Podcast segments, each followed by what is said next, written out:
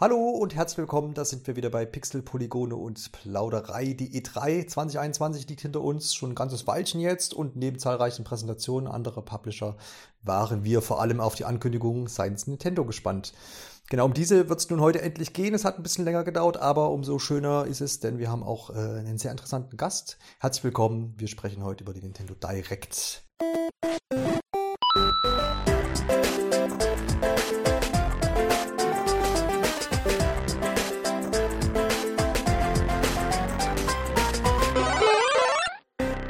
Grüße geht erstmal an Alexander, also die, den kennt er schon. Grüß dich. Guten Abend. Guten Abend. Und ich habe einen Gast angekündigt. Herzlich willkommen, Harald, seines Zeichen PR-Berater für die Fachpresse im deutschsprachigen Raum. Das ist richtig, Harald. Das ist richtig, ja. Hallo, ich bin der Harald von Nintendo Deutschland und ich betreue da ja die Fachpresse speziell und bin da für die allgemeinen Presseanfragen zuständig und bin schon das vielleicht nur als Background, äh, falls mich jemand noch nicht kennen sollte, seit äh, insgesamt schon ja inzwischen schon über 30 Jahre bei Nintendo. 30 Jahre, ich weiß aber auch, mhm. ähm, dass das nicht 30 Jahre PR-Beratung war. Das, ich weiß nicht, ob man das überhaupt ja. machen kann oder genau, das, richtig, zu, ob das zu empfehlen genau. ist, weiß ich nicht. Ja. Genau, du hast ja schon so ziemlich fast schon im, im Bubenalter angefangen, ne? wenn man so möchte.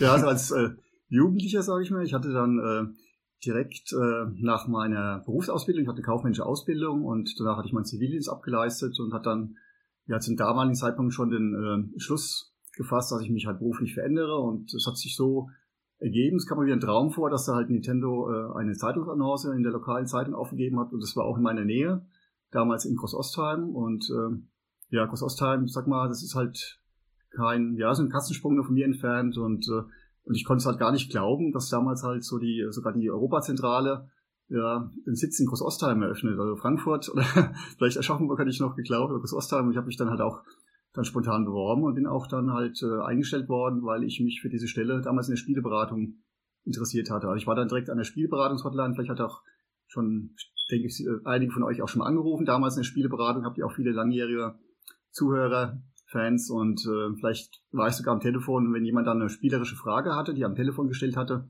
dann äh, ja, haben wir immer versucht, ihm weiterzuhelfen. Es war sehr schön, halt auch die Reaktion mitzuverfolgen am Telefon, wenn ja. jemand geholfen hattest. Hast du da die, die Gründe damals eigentlich oder hast du das mal gefragt, wie es eigentlich dazu kam, dass es in Groß-Ostheim landete? Die Gründe, ähm, also ich, die Gründe, die damals dafür sprachen, dass der Standort, äh, dass Groß-Ostheim als Standort gewählt wurde, war zum einen da, äh, von daher, dass, äh, sag mal, die, die Anbindung war sehr gut, also es ist nicht weit zur A3. Mhm. Dann sind äh, sicherlich die Mietpreise sind auch deutlich äh, günstiger als in Frankfurt an sich, weil wir dann abgesehen von dem großen Bürogebäude äh, äh, ja auch ein Lager hatten, das äh, damals natürlich noch weit größer war als das Bürogebäude und äh, was auch mit dem Grund war, dass halt äh, abgesehen von, unseren japanischen Kollegen, von Gästen, die halt dem, Flug, mit dem Flugzeug dann halt oft ankommen und dann halt immer halt äh, mit dem Taxi halt äh, eine gute halbe Stunde oder noch länger fahren mussten, war Stau noch weiter. Findest du natürlich auch gerade speziell, was Übersetzer betrifft, im Frankfurter Raum natürlich eher Mitarbeiter, die qualifiziert sind und auch gewillt sind, dann bei Nintendo anzufangen. Wenn du so noch weiter entfernt ist, ja, ist ja auch noch eine Zeit, wo man jetzt, weil du ja sagst, äh, dass man da auch Leute findet, äh, ein paar Jahre her, da war ja quasi das, das mobile Arbeiten ja auch noch nicht vorangeschritten. Das heißt, du brauchst ja. die Leute ja auch vor Ort in den Büros, ne? Es war ja nicht so, dass ja. dann vielleicht jemand von zu Hause gearbeitet hat, groß. Ja, genau, genau. Und wir haben das immer bei, bei Events festgestellt, dass auch jeder dann meinte, oh, er ist jetzt hier eine halbe, dreiviertel Stunde im Taxi gefahren und das war auch der Grund, dass wir später nach Frankfurt gezogen sind, weil auch die Mitarbeiter dann natürlich äh, natürlich eher halt dann äh, auch in Frankfurt anfangen, als halt nach Groß-Ostheim zu fahren, ne? weil das halt auch schon ein kleiner Aufwand ist. Und aber es war eine schöne Zeit, werde ich nie vergessen. Es war die Anfangszeit, so die Pionierzeit von Nintendo. Und man hatte halt viel erlebt. Es hat sich auch viel geändert in der Zeit. Und äh, sagt man jetzt nicht nur die Abteilung, auch das Aufgabengebiet. Also, wie du schon sagst, ich habe jetzt halt nicht immer die gleichen Aufgaben gehabt, sondern auch äh, verschiedene Abteilungen durchwandert. Und die Konsolen, Produkte waren natürlich jetzt auch äh, spannend. Von daher war es allein bezogen auf die Produkte oder auf die Videospielskonsolen äh, sowieso immer spannend, ne? weil bei jedem Konsolen-Launch du dich halt im Vorfeld schon immer gefreut hast und ganz gespannt warst und dann kommt die nächste Konsole und dann äh, mhm. äh, ja, wie so ein Kind, sage ich mal, damals gut war ich Jugendlicher, hat man sich dann wieder sofort an die Konsolen dran gesetzt, hat gespielt und äh, war schon wieder dann nach wenigen Jahren gespannt, was als nächstes kommt. Ne? Ja, ja.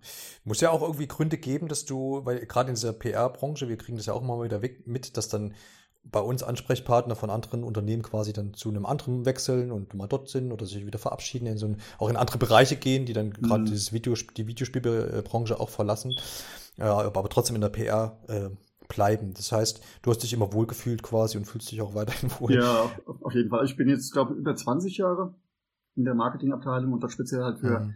PR zuständig, schon weit über 20 Jahre und davor war ich ja, glaube so neun Jahre halt im, im Consumer Service und äh, ja, und ja, es war nie, war immer spannend, war nie langweilig, sage ich mal, in der ganzen Zeit. Und ich bin halt auch ein leidenschaftlicher Spieler, jetzt aufgrund der familiären Situation. Leider halt, muss ich sagen, halt äh, jetzt ein Casual Gamer äh, mutiert. Äh, und früher war ich ein leidenschaftlicher, ja, Core Gamer, aber im Herz bin ich immer noch ein leidenschaftlicher Spieler. Und wenn ich mal Gelegenheit habe, äh, ja, dann beiße ich mich auch fest und spiele das Spiel auch durch. Aber es dauert halt, muss ich sagen, einfach länger als äh, wie es früher der Fall war, weil du halt immer auf äh, Familie Rücksicht nehmen musst und auch das nie so planen kannst, dein Alltag. Ne? Und ich freue mich dann immer, wenn ich Urlaub habe oder wenn Feiertage anstehen und äh, wenn ich Rente habe, werde ich dann alles nachholen, was ich bislang nicht gespielt habe, ja.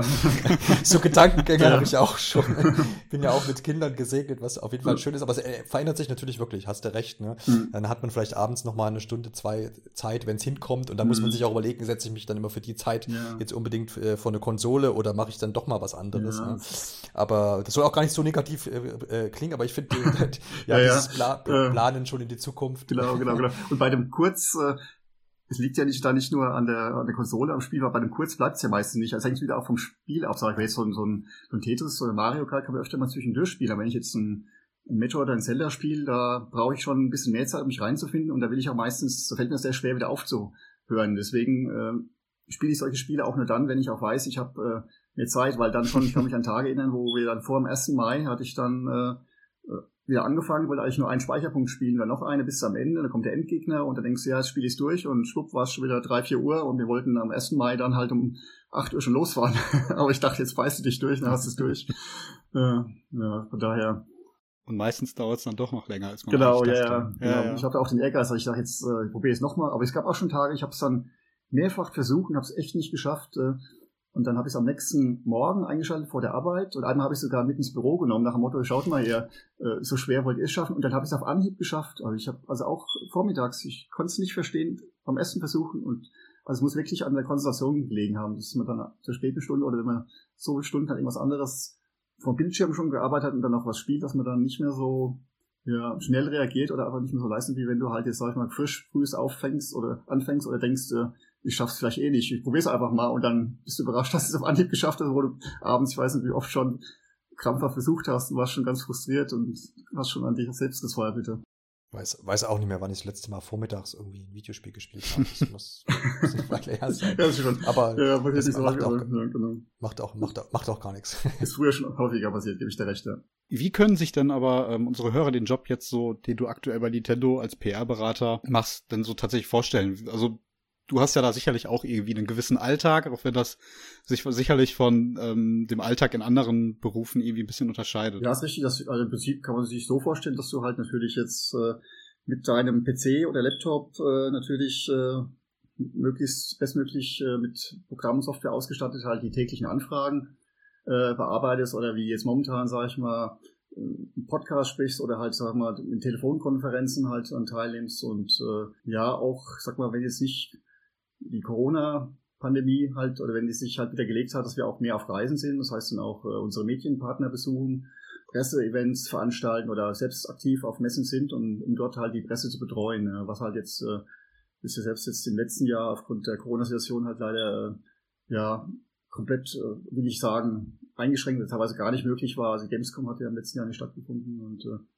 ja, und von daher, wir hatten auch keine äh, Events jetzt in den letzten Monaten veranstaltet. Ne? Also von daher freuen wir uns alle schon auf die Zukunft und dann sind wir natürlich auch wieder aktiv. Also momentan beschränkt sich so die Tätigkeit, sag ich mal, ist so gleich mit einem anderen Bürojob, äh, jedem anderen zu vergleichen mit dem Unterschied, äh, dass natürlich das Aufgabengebiet äh, speziell, sag ich, spezieller ist und aber halt, sag mal, aufgrund unserer Kontakte halt sehr schön und aufgrund der Produkte halt sehr spannend ist, sag ich mal. Das ist halt immer, das Produkt finde ich jetzt für mich persönlich natürlich jetzt sehr wichtig, äh, als wenn ich jetzt, sage ich mal, anderen Unternehmen tätig bin, wo ich mich jetzt vielleicht nicht so identifiziere oder nicht so ein großer mhm. Fan bin. Ich denke, das macht sich auch dann in der Qualität der Arbeit bemerkbar oder halt auch, wie gern man halt was macht und so nach Feierabend vielleicht aber eher mal bereit ist, äh, noch äh, irgendwo reinzuschauen, was reinzuspielen oder was zu lesen. Also wenn ich jetzt, sage ich mal, einen Job habe, wo ich, sag mal, mich mit gar nicht identifiziere und dann einfach wirklich nach Feierabend, wie man so schön sagt, den Hammer fallen lasse. Ne?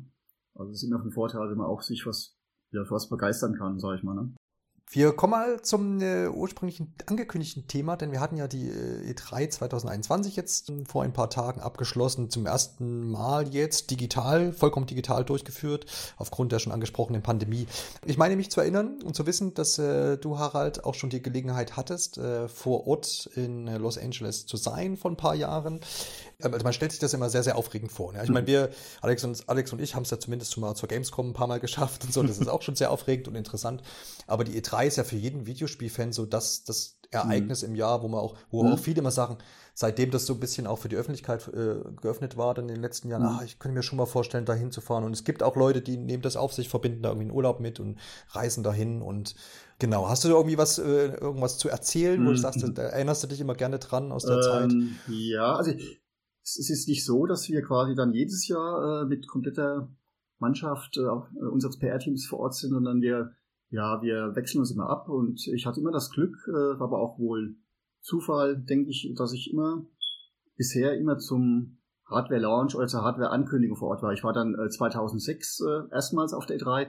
Das war damals, äh, könnt ihr euch vielleicht erinnern, als Wie angekündigt wurde. Und das werde ich nie vergessen, äh, weil, äh, gut, wir hatten dann kurz davor, ich glaube zwei Tage davor, hatten wir erstmals Wii spielen können und du warst völlig begeistert und davor hast du noch gar keine Vorstellung gehabt, äh, äh, was diese Konsole überhaupt äh, mit Möglichkeiten bietet und was, was sie jetzt auszeichnet. Aber ähm, als wir dann ja den ersten Öffnungstag hatten und da dieser Andrang so groß war und ihr kennt vielleicht äh, sicherlich diese Schlange im Internet äh, gesehen, wo jemand halt mal gefilmt hatte, wie lang diese Schlange war von unserem Nintendo-Stand, äh, die dann durch die komplette Halle, sogar bis zur nächsten Halle ging, wo quasi sich jeder Interessierte halt da angestellt hatte und auch äh, wirklich war fasziniert, kam zu glauben, auch so lange ausgeharrt hatte, bis er dann halt mal die Gelegenheit hatte, selbst zu spielen. Und er war dann am Ende, ich weiß nicht, äh, ich kann mich noch an dieses Schild erinnern, so, so ein, wie sagt man da, so ein, so ein, so ein Warteschild. Genau, ja, ja Warteschild nochmal Hinweis. Zeitangabe ab, drauf genau, ist, ab ja. hier dann nochmal, ich weiß nicht, was drauf stand, ein, zwei Stunden und äh, war das ja. halt so als äh, Trost, dass du jetzt so lange ausgehalten hast und ich weiß, jetzt bist du gleich dran und äh, also ich habe jeden bewundert, der da auch, es ist ja auch äh, ein Riesenantrag und äh, auch von der Lautstärke und von der Temperatur immer manchmal gut, wobei die ist recht gut klimatisiert, muss ich sagen, ne? aber trotzdem äh, so lange herauszuharren und äh, ja, ich hatte auch so viele schöne positive Gespräche. Ich kann mich an einen Fall noch erinnern, dass dann ähm, ein Chefredakteur, dem ich immer, wenn ich ihm davor, sage ich mal, äh, wenn ich ihm was gezeigt hatte, äh, äh, er immer meinte, äh, ja, ja, schöner Titel, aber ich habe jetzt keine Zeit und äh, übernimmt dann äh, der Redakteur XY aus seinem Team. Und ich habe mir da auch nichts dabei gedacht, äh, zumindest anfangs. Und äh, klar, der Chefredakteur ist natürlich immer sehr eingespannt. Ne? Und äh, als er dann halt vor Ort, selbst vor Ort war, weil er klar halt äh, wahrscheinlich ja selbst fliegen wollte, als jemand halt zu schicken, äh, zumal es halt auch wieder mit äh, nicht nur mit Zeitaufwand, auch mit Kosten verbunden ist. Und dann, äh, ja, da habe ich ihn damals Wii Sports äh, gezeigt und dann war er gleich von, Anhang, von Anfang so begeistert. Er wollte es auch gleich ausprobieren, wie ich äh, ihn gefragt hatte. Äh, ich wusste, dass er Tennis spielt. Und dann habe ich gesagt, du spielst du kein Tennis und heute spielen wir mal Tennis. Hat er mich angeguckt, die Augen gerollt und dann habe ich es ihm gezeigt und dann war er so begeistert, dass er auch dann die restlichen Spiele spielen wollte. Und jetzt äh, hätte ich gedacht, dass er sagt, oh, das genügt mir, ich muss zum nächsten Termin. Nein, er hat dann hat von sich aus gefragt, äh, was habt ihr denn sonst noch an weiteren Spielen? Also ich musste gar nicht äh, ihn fragen, äh, äh, hast du jetzt noch Zeit oder wir haben hier noch äh, noch weitere Spiele maximal anschauen und äh, das ging dann so lange, bis äh, unser Termin dann zu Ende war und er immer noch äh, gespielt hatte und dann äh, auch die restlichen Spiele spielen wollte und ich schon längst immer nächsten Termin musste und ich habe ihn dann einfach spielen lassen und äh, habe den nächsten Termin wahrgenommen und äh, wäre wahrscheinlich jetzt immer noch, wenn die Messe noch gehen würde. Also ist als Chat. Aber das Schöne war, äh, dass wirklich, wir haben das echt mit keinem Spieler, mit keiner Konsole geschafft, ihn so zu begeistern und äh, äh, aber es, es war natürlich auch nicht optimal, dass er dann halt so lange drin war. Das haben wir später auf weiteren Messen auch geändert. Das du kannst dich vielleicht erinnern, wenn du, ihr seid ja auch öfter auf der äh, Gamescom, dass wir dann darauf achten, dass auch immer die Displays halt auch frei sind. Also praktisch, weil das Situation, wenn jeder halt immer dann rein möchte und dann möglichst lange drin verweilen möchte, was man ja verstehen kann, weil das einfach halt Spaß macht und äh, aber dann blockieren wir quasi halt dann diese Displays für andere, die halt jetzt dringend die, die wenig Zeit haben. Also von daher das war jetzt okay, aber es sollte jetzt nicht bei jedem der Fall. Aber ich habe das echt so bei vielen gemerkt. Aber ihm war es halt von daher was Besonderes, weil er halt davor immer gleich alles, will ich sagen, abgeblockt, aber er halt immer so äh, nicht spielen wollte. Aber ja, aber LA betrifft auch manchmal Glück hat, da muss man auch äh, die Prominenz, dafür ist ja LA bekannt, sage ich mal. Da muss man natürlich mal ein bisschen Glück haben, an richtigen Stellen sein. Wir waren nochmal dann, ich würde es auch jedem empfehlen, wenn einer ein bisschen Zeit mitbringt, dass er es äh, mit dem Sightseeing-Trip verbindet und wenn er halt äh, mehrere Tage Zeit hat, vielleicht sogar mal San Francisco anzuschauen. Es muss äh, eine sehr schöne Stadt sein. Da wollte ich auch hin, aber das, da, da hatte ich, dafür ist einfach zu wenig Zeit. Ne? Da brauchen wir schon mehrere Tage. Aber allein LA und Umgebung ist ja schön und da ist es, gibt auch ein paar Stellen, die nicht sehr schön sind und es gibt sicherlich schönere Städte, aber es ist halt sehr, interessant und bekannt. Und wenn Hollywood halt, wir bis, oder Beverly Hills ist halt äh, unglaublich, äh, da ist halt ein, ein Top-Haus nach dem anderen und, äh, und abends kannst du halt schön ausgehen. Ne? Das, äh, ja, aber sich das dann vorzustellen, das ist ja auch dann immer so, dass immer bei dieser E3, zumindest in den letzten Jahren, es immer so war, dass tatsächlich auch Entwicklergrößen mit vor Ort waren. Also Miyamoto kann ich mich erinnern, der war auch, glaube ich, 2006 mit dabei, hat, mhm, glaube ich, genau. Zelda mit präsentiert. Ne? Und Aonuma war, glaube ich, dann auch letzten Jahre mal irgendwie da. Auf jeden Fall kann es schon mal passieren, dass sie damit auftreten und natürlich auch und damals ja auch mal in die Shows mit eingebaut waren. Mhm.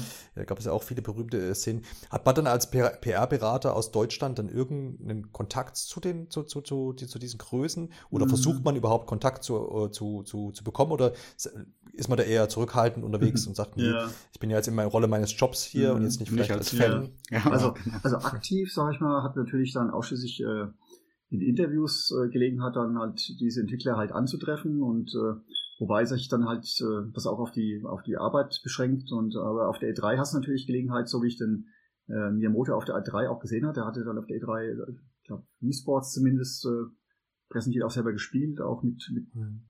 hochrangiger Prominenz äh, und äh, und ich habe aber dann nur, klar, ich habe dann äh, vor Ort keine Gelegenheit mit ihm zu sprechen. Ich hatte dann aber gesehen, dass er da auch Autogramme gegeben hat und das hat mich total fasziniert, dass er da auch echt äh, bis zur letzten Sekunde ein Autogramm nach dem nächsten gegeben hat und äh, das äh, mit Leidenschaft und der versucht hat, möglichst viele Autogramme zu geben, also dass er halt möglichst viele glücklich war. Und das ist Funkeln in seinen Augen festgestellt. Und ich hatte ihn dann zwar nicht auf der E3, aber halt auf anderen Messen hatte ich einmal das Glück, ich glaube, das war in London auf der ECTS, die kennt wahrscheinlich äh, keiner, ganz wenige, das, das war so die äh, bevor es die Gamescom gab in Köln, gab es ja die Games Convention in äh, Leipzig und noch davor gab es dann früher in London diese ECTS in so einem Glaskuppelgebäude und ja, und da war er auch mal vor Ort und da hat er auch, also ich meine, es müsste dort gewesen sein, äh, auch Autogramme gegeben und da hatte ich ihn auch zufällig mal dann äh, im Aufzug äh, des Hotels und auch am Frühstückstisch hatte ich ihn immer sitzen sehen. Da habe ich natürlich nicht getraut, mich da zu ihm hinzusetzen. Aber im Aufzug, als ich ihn dann halt äh, mal allein begegnet oder mit mir allein im Aufzug war und keine anderen Personen, äh, da hatte ich ihn mal angesprochen und dann habe ich dann festgestellt, wie äh, ja, wie bescheiden er halt ist. Also wie äh, du konntest da gar nicht glauben, wie Fans er hier in Deutschland hat. Du hast richtig gemerkt, dass äh, das Funkeln in seinen Augen, dass er da, wenn du dich über Videospiele unterhältst, äh, dass er dann richtig so, ja, wie so Kind im Manne, sag ich mal, aufwacht und, und äh, aber er so nett und bescheiden ist. Ne? Und auch äh, das Gute, dass er, im Gegensatz zu vielen anderen japanischen Entwicklern, leider, äh, dass er halt auch Englisch kann, während die anderen Entwickler halt meistens äh, ja fast gar kein Deutsch oder gar kein Deutsch und sehr schlecht Englisch können. Das heißt, die Interviews müssen dann übersetzt werden. Aber Miyamoto kann mhm. ja sogar gut, ist sehr gut Englisch, ne? Und äh, und da konnten wir uns da schon verständigen. Wie sprichst du, wie sprichst du den, wie hast du den Herrn angesprochen auf Englisch? Das interessiert mich. und so lange, ich weiß gar nicht, ob ich dann, ob ich Japanisch oder Mr. also auf jeden Fall, ob Mr. Miyamoto oder Miyamoto-san noch dran gehängt habe. Wahrscheinlich hat sie japanische Höflichkeitsformen, ne? Also. Hm. Also heißt, du kennst dich da schon ein bisschen aus, ja, wie, man, bisschen, wie man das dann ja, genau, handhabt, ja. ja.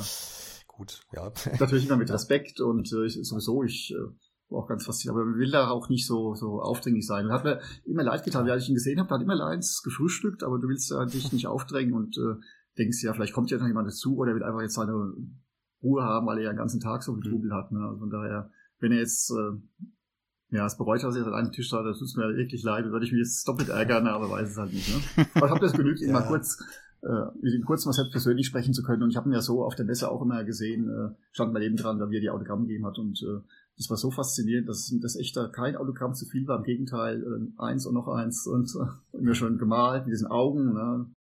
Ich glaube, man kann ganz gut raushören, weil das war jetzt noch ein bisschen die Frage, die mir auf der Zunge äh, lag, dass du dir vermutlich Events vor Ort und sicherlich auch eine E3, äh, die so ausgetragen wird, äh, dass man zum Beispiel auch ähm, berühmte Personen treffen kann, ähm, dass du dir das schon eher wieder zurückwünscht. Ne? Ähm, trotzdem Hast du denn äh, so das Gefühl, dass diese ganzen äh, ja, digitalen Events, die jetzt auch stattgefunden haben und jetzt auch mit der Nintendo Direct, dass das schon zumindest jetzt ein Mittel ist, um irgendwie Leute zu erreichen? Und, mhm. und ist das dann gleichzusetzen mit, mit, mit, mit Vor-Ort-Events mhm. oder mhm. wie würdest du das so wie einschätzen, ja. wie das aktuell so läuft? Also auf jeden Fall, sage ich mal, halt eine sehr gute Möglichkeit, auch eine sehr effektive Möglichkeit, um möglichst viele zu erreichen, aber ist klar, sage ich mal, für jeden, der halt, äh, sag mal, die Nintendo Direct oder sag mal eine andere Videopräsentation anschaut, äh, natürlich nie so, äh, wie wenn du halt selbst vor Ort bist. Das heißt, du bist dann klar, wenn du selbst vor Ort bist und dann äh, nicht nur aufgrund der Messe einfach dann vielleicht noch mehr begeistert, aber du kannst halt äh, auch die Spiele direkt aktiv halt dann äh, selber beurteilen, indem du die halt anspielen kannst, was du halt bei so einer Präsentation leider nicht kannst, wo du halt dann äh, quasi das Spielgeschehen nur siehst oder halt dann, äh, aber dafür hatten wir auch, sag mal, dann Nintendo Treehouse, die halt auch viel gespielt haben, auch wenn du es dann, sag ich mal, dann zwar nicht selber spielen konntest, aber dann konntest du halt sehr viel sehen. Als erfahrener Spieler kannst du dann schon feststellen, äh, allein so wie sie gespielt haben, was du halt siehst, äh, wie das Spiel so konzipiert ist und äh, wie es reagiert, auch wenn du selbst Show nicht beurteilen Aber du merkst, man kann schon ziemlich viel feststellen, würde ich sagen. Also, also ihr sicherlich auch wird das mir bestätigen. Aber es ist klar natürlich noch schöner, wenn du dann vor Ort bist und selber spielen kannst. Aber es ist halt immer auch äh, speziell, sage ich mal, jetzt äh, die E3 in Los Angeles auch mit einem riesen Kosten- und Zeitaufwand verbunden. Halt äh, die Flüge sind halt lange und auch teuer, die Übernachtung auch nicht gerade günstig. Ne? Und dann die Verpflegung. Aber wenn man das halt alles summiert, ist, muss man immer abwägen.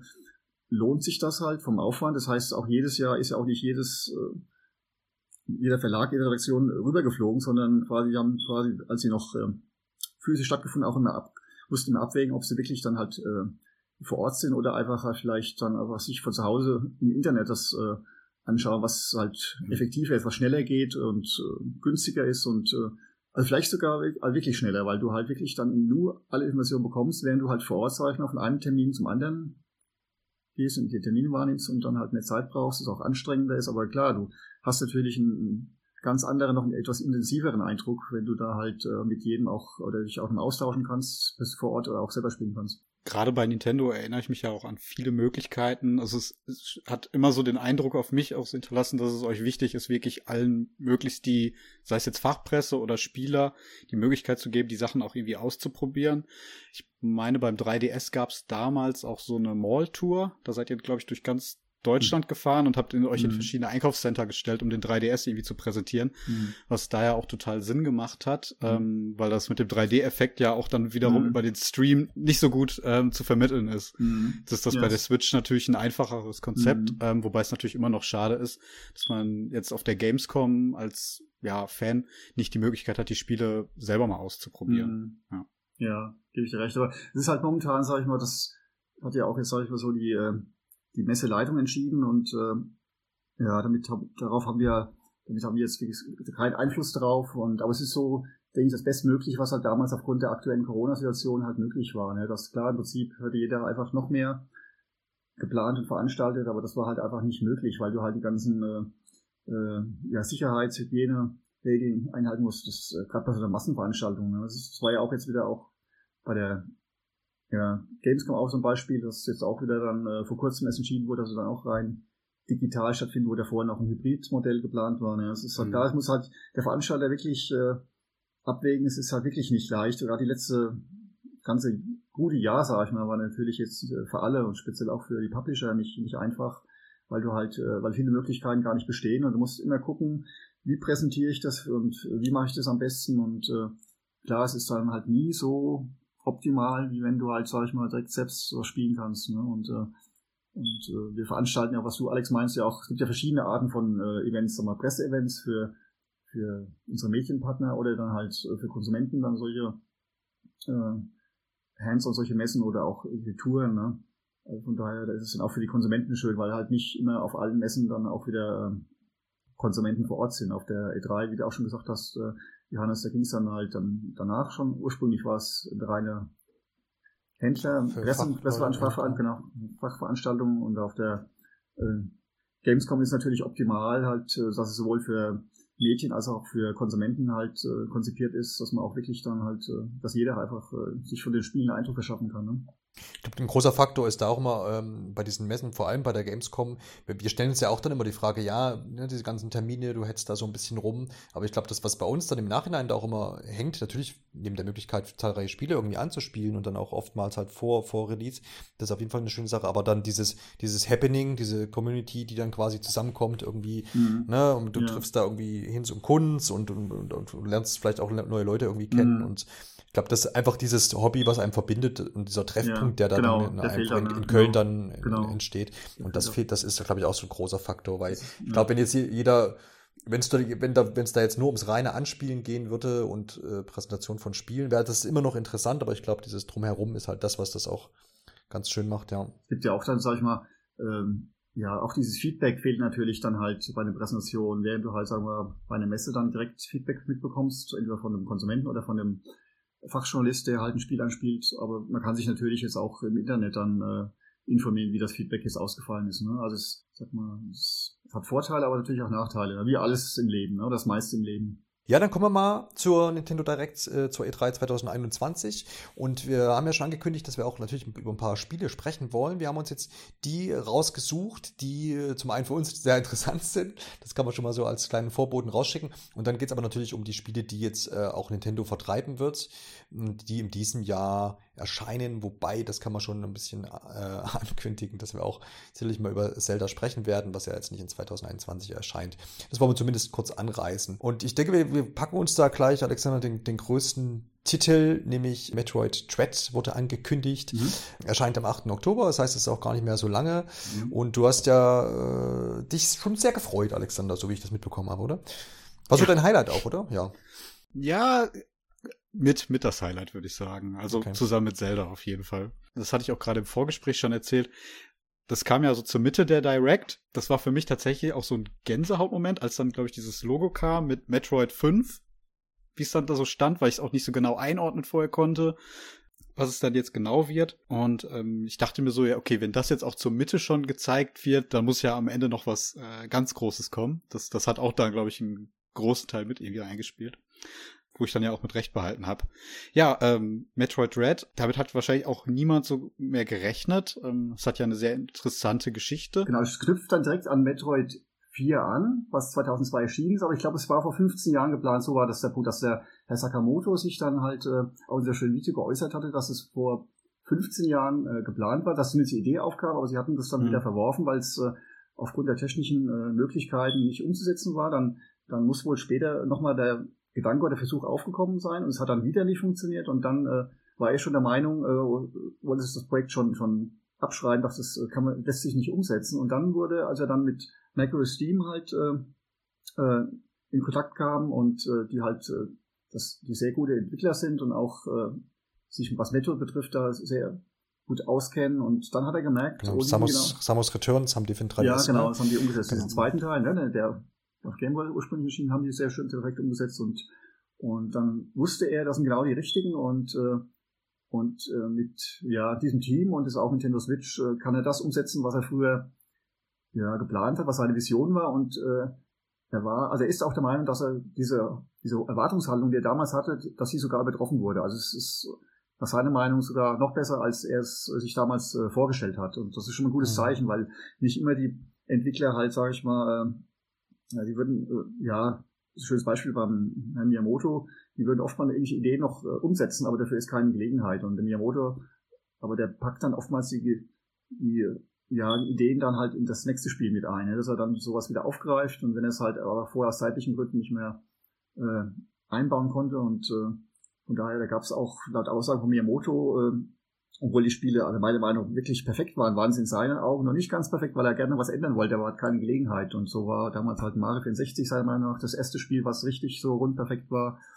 Und äh, danach gab es auch noch weitere. Und aber es ist ein schönes Zeichen, wenn ein Entwickler sowas sagt, weil äh, er natürlich äh, ja bis zum Schluss möglichst viel Zeit immer haben möchte, um das Spiel so nach seinen Wünschen äh, zu entwickeln, während du halt natürlich diesen Release-Termin hast, der angeplant ist, und den wir halt einhalten, weil wenn man den nicht einhält, mhm. sind natürlich die Fans enttäuscht und jetzt äh, von Entwicklung und auch dieser ganze Prozess mit, äh, mit Bugtest ist das jetzt halt auch, wenn, wenn da halt was dazwischen kommt, ne, dann, dann kann sein, dass vielleicht irgendwas einfach dann äh, verzichtet werden muss, weil einfach keine Zeit mehr dafür ist. Oder auch gerade neue Ideen, die wieder halt dann grafisch gestalten muss, wieder ins ganze Spiel implementieren, das ganze Spiel testen. Also ich bin kein Entwickler, also von daher, ich, ich kann jeder Entwickler natürlich jetzt viel äh, genauer sagen als ich.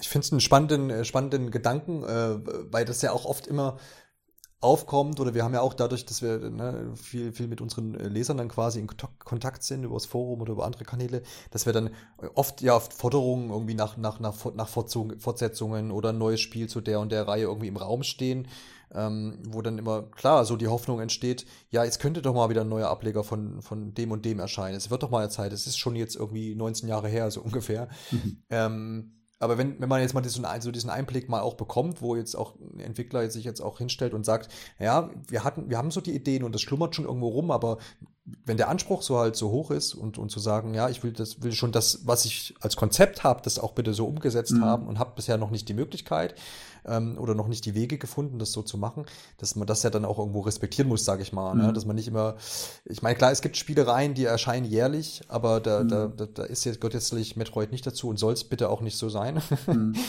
wo, wo, man halt sagt, okay, das, gute, gute Dinge brauchen sicherlich auch ihre Zeit. Genau. Und ähm, bin, bin da, ist, klar, klar, es, es ist ein langer, langer Zeitraum, wo man dann, wo, wo man sagen könnte als Fan natürlich, hm, wäre schön, wenn irgendwie schon was zwischendurch gewesen äh, äh, wäre. Aber klar, da steckt man ja dann auch nicht drin und weiß nicht, wo die Prioritäten da irgendwie sind oder wie, wie die, wie die Zusammenhänge mhm. überhaupt dann da vor Ort sind. Umso schöner ist, denke ich, dass es jetzt soweit ist und dass man sich darüber freuen kann. So, was wir ja dann immer im Vorhinein so schon mitbekommen haben, da gibt's ja immer genug große Gerüchteküche, ähm, dass das jetzt, ich glaube, gerüchtemäßig war, was, was ich häufig gelesen habe, dass ähm, für die Switch eventuell quasi nochmal Super Metroid aufgelegt wird, zum Beispiel so im Stil von Samus Returns vom 3DS. Aber ich bin eigentlich, sind jetzt alle glücklicher darüber, dass es jetzt nicht eben ein Remake ist, sondern mhm. einfach jetzt ein komplett mhm. neuer Teil, der auch diese Geschichte irgendwie mhm. zu Ende zu Ende ja bringen soll. Ne? Genau. Äh, Sehe ich auch so. Harald, du hast ja, du hast ja als, äh, bist ja auch Metroid-Spieler und hast auch die, die ja, alten, ähm, genau, die alten vier Teile quasi davor gespielt. Kannst du kurz einordnen? Mhm. Ich weiß nicht, wie, wie, wie, wie klein man es zusammenfassen kann, weil da stecke ich nicht so drin. Es wurde ja gesagt, jetzt in Metroid Dread gibt es eine kleine Zusammenfassung am, am Anfang für alle neuen Spieler, was ich auch sehr schön finde. Aber was, was widerfährt denn, äh, widerfährt denn der Samus, der Kopfgeldjägerin und die Protagonistin in den Spielen, mhm. äh, vorher so? Kann man das kurz zusammenfassen oder sprengt das dann mm. den Rahmen? Also ich kenne jetzt natürlich, also ich kenne jetzt nicht die komplette Story im, im Detail. Ich kann praktisch ja. nur von daher sprechen, was halt bisher schon äh, auf der E3 oder halt äh, von, von Treehouse gezeigt wurde. Aber was äh, ja. auch der Herr Sakamoto schon erwähnt hat, äh, ist es, was so die Storyline betrifft, was, dass es eben, sag mal, alle äh, Vorgänger, alle vier Vorgänger verknüpft. Also ich kann mich noch sehr gut an den ersten auf dem NES erinnern, auf den zweiten auf Game Boy Samus Return, Super Metroid, das war so mein, mein Highlight, sag ich mal, aufgrund des, des Sounds und der Atmosphäre. Und ja, Metroid Fusion, das habe ich auch damals geliebt, das habe ich auch als äh, ja auch ein ja, typisches 2D äh, Metroid war, was auch sehr atmosphärisch war. Das hatte ich auch gespielt und ich habe dann auch kürzlich noch, weil ich ja nicht mehr wusste, wie das ausging, da habe ich jetzt auch mir die, die Story nochmal angeschaut, weil eben jetzt das neue Metroid Dread halt eben praktisch direkt an dem an das Ende des vierten Teils äh, anknüpft und quasi dann halt, äh, wenn du jetzt äh, Metroid Dread, Metroid Dread durchgespielt hast, dann auch erfährst quasi, was äh, äh, ja, wie die Geschichte dann eben zu Ende geht, ne? weil du halt quasi dann auch wirklich alle Geheimnisse, die jetzt noch äh, nicht gelüftet sind, eben dann erfährst. Und was jetzt auch nochmal, was mir jetzt aufgefallen ist, was anders ist, äh, dass du sonst immer bei den bisherigen äh, vier Metroid-Spielen ja dann quasi immer dann auf der Planetenoberfläche halt dann landest und dann äh, quasi immer mehr des Planeten erkundigst und dich halt immer mehr äh, meistens in das Innere des Planeten vorarbeitest, ist es, muss es diesmal anders sein, dass du quasi halt von einem vom Inneren halt versuchst, jetzt wieder an die Oberfläche des Planeten zu kommen und äh, um dein Raumschiff dann zu erreichen. Also daher hast du auch so eine gewisse Spannung, die dann erzeugt wird und auch dann, sage ich mal, durch diesen Roboter, durch diesen Emi, der da halt verfolgt. Das ist auch jetzt was äh, Neues, wo dann quasi dann das Samus jetzt abgesehen von ihrer Mission, die sie erfüllen muss, halt quasi auch äh, diesem, äh, diesem Roboter halt ausweichen muss, der halt wirklich äh, ja anfangs unbesiegbar ist und äh, der sie echt da in Bedrängnis bringt und äh, sie gucken muss, wie sie da unbeschadet durchkommt. Ne? Und das ist auch so toll, wie der animiert ist und wie schnell der halt auch agiert und du kannst ihn dann halt mit irgendwelchen Fähigkeiten versuchen auszutricksen oder muss halt ganz äh, leise und stille sein, dass er dich halt hoffentlich äh, nicht äh, wahrnimmt. Und das ist so das Spannende, dass du quasi immer auf ihn auch noch Rücksicht nehmen musst und quasi gucken musst, äh, äh, wie kann ich ihn jetzt äh, austricksen oder ihn, ihn schnell wieder ab, entweichen, dass er halt nicht, nicht oder dich jeden Spieler erwischt, ne? weil er einfach so schnell ist auch und auch so, so stark. Ja. Alexander, wie hast du das wahrgenommen? Das war, wir haben ja auch schon neulich mal kurz drüber gesprochen, kurz nach der Ausstrahlung. Äh, das ist ja wirklich ein völlig neuer Faktor, den man so aus dem, also ja nicht ganz völlig neu, aber man kennt das auch aus allen äh, anderen Spielen. Ich habe mich gleich so ein bisschen an die Alien-Reihe auch äh, erinnert gefühlt und ich glaube Alien Isolation ist das auch. Isolation, das auch so ja. Genau, wo du so einen großen, großen, also wo, du, wo immer wieder dieses Alien halt irgendwo auftauchen kann. Ne? Das ist natürlich viel, viel ähm, gruseliger angesetzt, denke ich mal. Aber es hat ja so ein ähnliches Konzept, dass immer wieder irgendwo ein sehr unbesiegbarer Gegner, Harald hast du ja gesagt, zunächst erstmal unbesiegbar ähm, erscheint und man eigentlich ja die äh, flüchten kann. Man kann sich auch verstecken, äh, irgendwie so ein bisschen Stealth-Techniken mhm. nutzen. Ich glaube, man kann auch noch ganz gut den Vergleich zu den letzten Resident Evil-Spielen ziehen. Da hatten, hatte man ja auch das, hatte man ja auch so Gegner, die einen immer wieder dann irgendwo überrascht haben und dann verfolgt haben. Jetzt so im Vorfeld habe ich mir da auch nochmal Gedanken drüber gemacht. Ich glaube, bei Nintendo-Spielen hatte man sowas vielleicht zuletzt auch tatsächlich bei Breath of the Wild mit dem, äh, mit diesen Wächtern, die ja auch gerade am Anfang ähm, so ein bisschen, ja, also nicht ein bisschen, die, die waren komplett übermächtig und nachher, ähm, weiß ich noch, bin ich immer extra zu denen gelaufen, um die irgendwie auszuschalten, weil die die besten Items hatten. Ähm, ja, also da hat man das Konzept, glaube ich, auch schon mal so ein bisschen aufgegriffen. Ähm, der Titel soll ja auch im Endeffekt genau darauf anspielen, dass es da so, eine, so einen Stimmungswechsel mhm. jetzt innerhalb der Reihe gibt. Äh, Dread heißt ja grob übersetzt fürchten. Mhm, ähm, genau. Und, und das, das ist halt eine zentrale Thematik jetzt im Spiel. Dass jetzt man sich jetzt quasi aus dem Planeten nach außen da mhm. bewegt, mhm. ähm, das, das war mir noch gar nicht so bewusst. Finde ich aber mhm. jetzt auch spannend, so mhm. zu erfahren.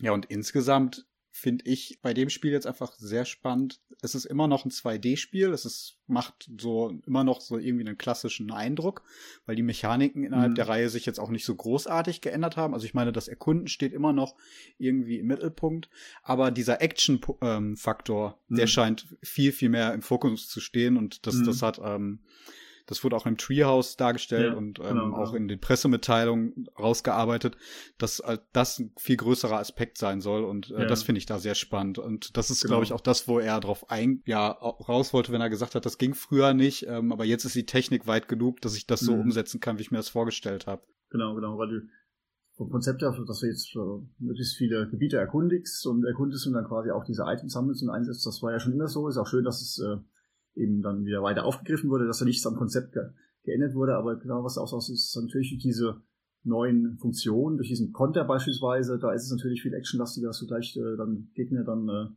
solche Angriffe gleich blocken, gerade ihnen Schaden zufügen kannst, ne? und auch gibt ja auch dann noch weit mehr äh, Waffen und äh, Möglichkeiten, diese diesen, diesen, An diesen Anzug, den es auch gibt, ne? und diese verschiedenen, das und von daher, auch wenn wir jetzt noch nicht wissen, was die Anzahl und welche Art von, von Waffen und von Items und von Rüstung da jetzt noch in diesem Spiel äh, zu finden sein werden, erwarten wir schon eine Vorstellung, dass sicherlich einiges äh, und auch vieles Neues da noch äh, auf den Spiel erwarten. Ne? Und äh, also mich hat es auch total gefreut. Ich habe nicht mitgerechnet, muss ich ehrlich sagen, dass äh, hat jetzt ein 2D-Metroid äh, äh, ja, angekündigt und vor allem dann halt, äh, was mich am meisten gefreut hat, auch noch, dass es halt äh, kein Remake, sondern eigenständiges ist und das halt auch an die Storyline des vierten Teils anknüpft. Und äh, ich glaube, jeder, der dann nochmal das, äh, den vierten Teil durchspielt oder sich das Ende nochmal anschaut, hat eine Vorstellung, äh, was jetzt äh, als Hintergrundgeschichte ihn vielleicht erwarten kann oder was sich dann vielleicht klären mag, kann, auch wenn natürlich jetzt das Spiel eine eigene Story hat. Aber es muss ja dann äh, sämtliche fünf Teile dann mit inklusive Metroid Dread äh,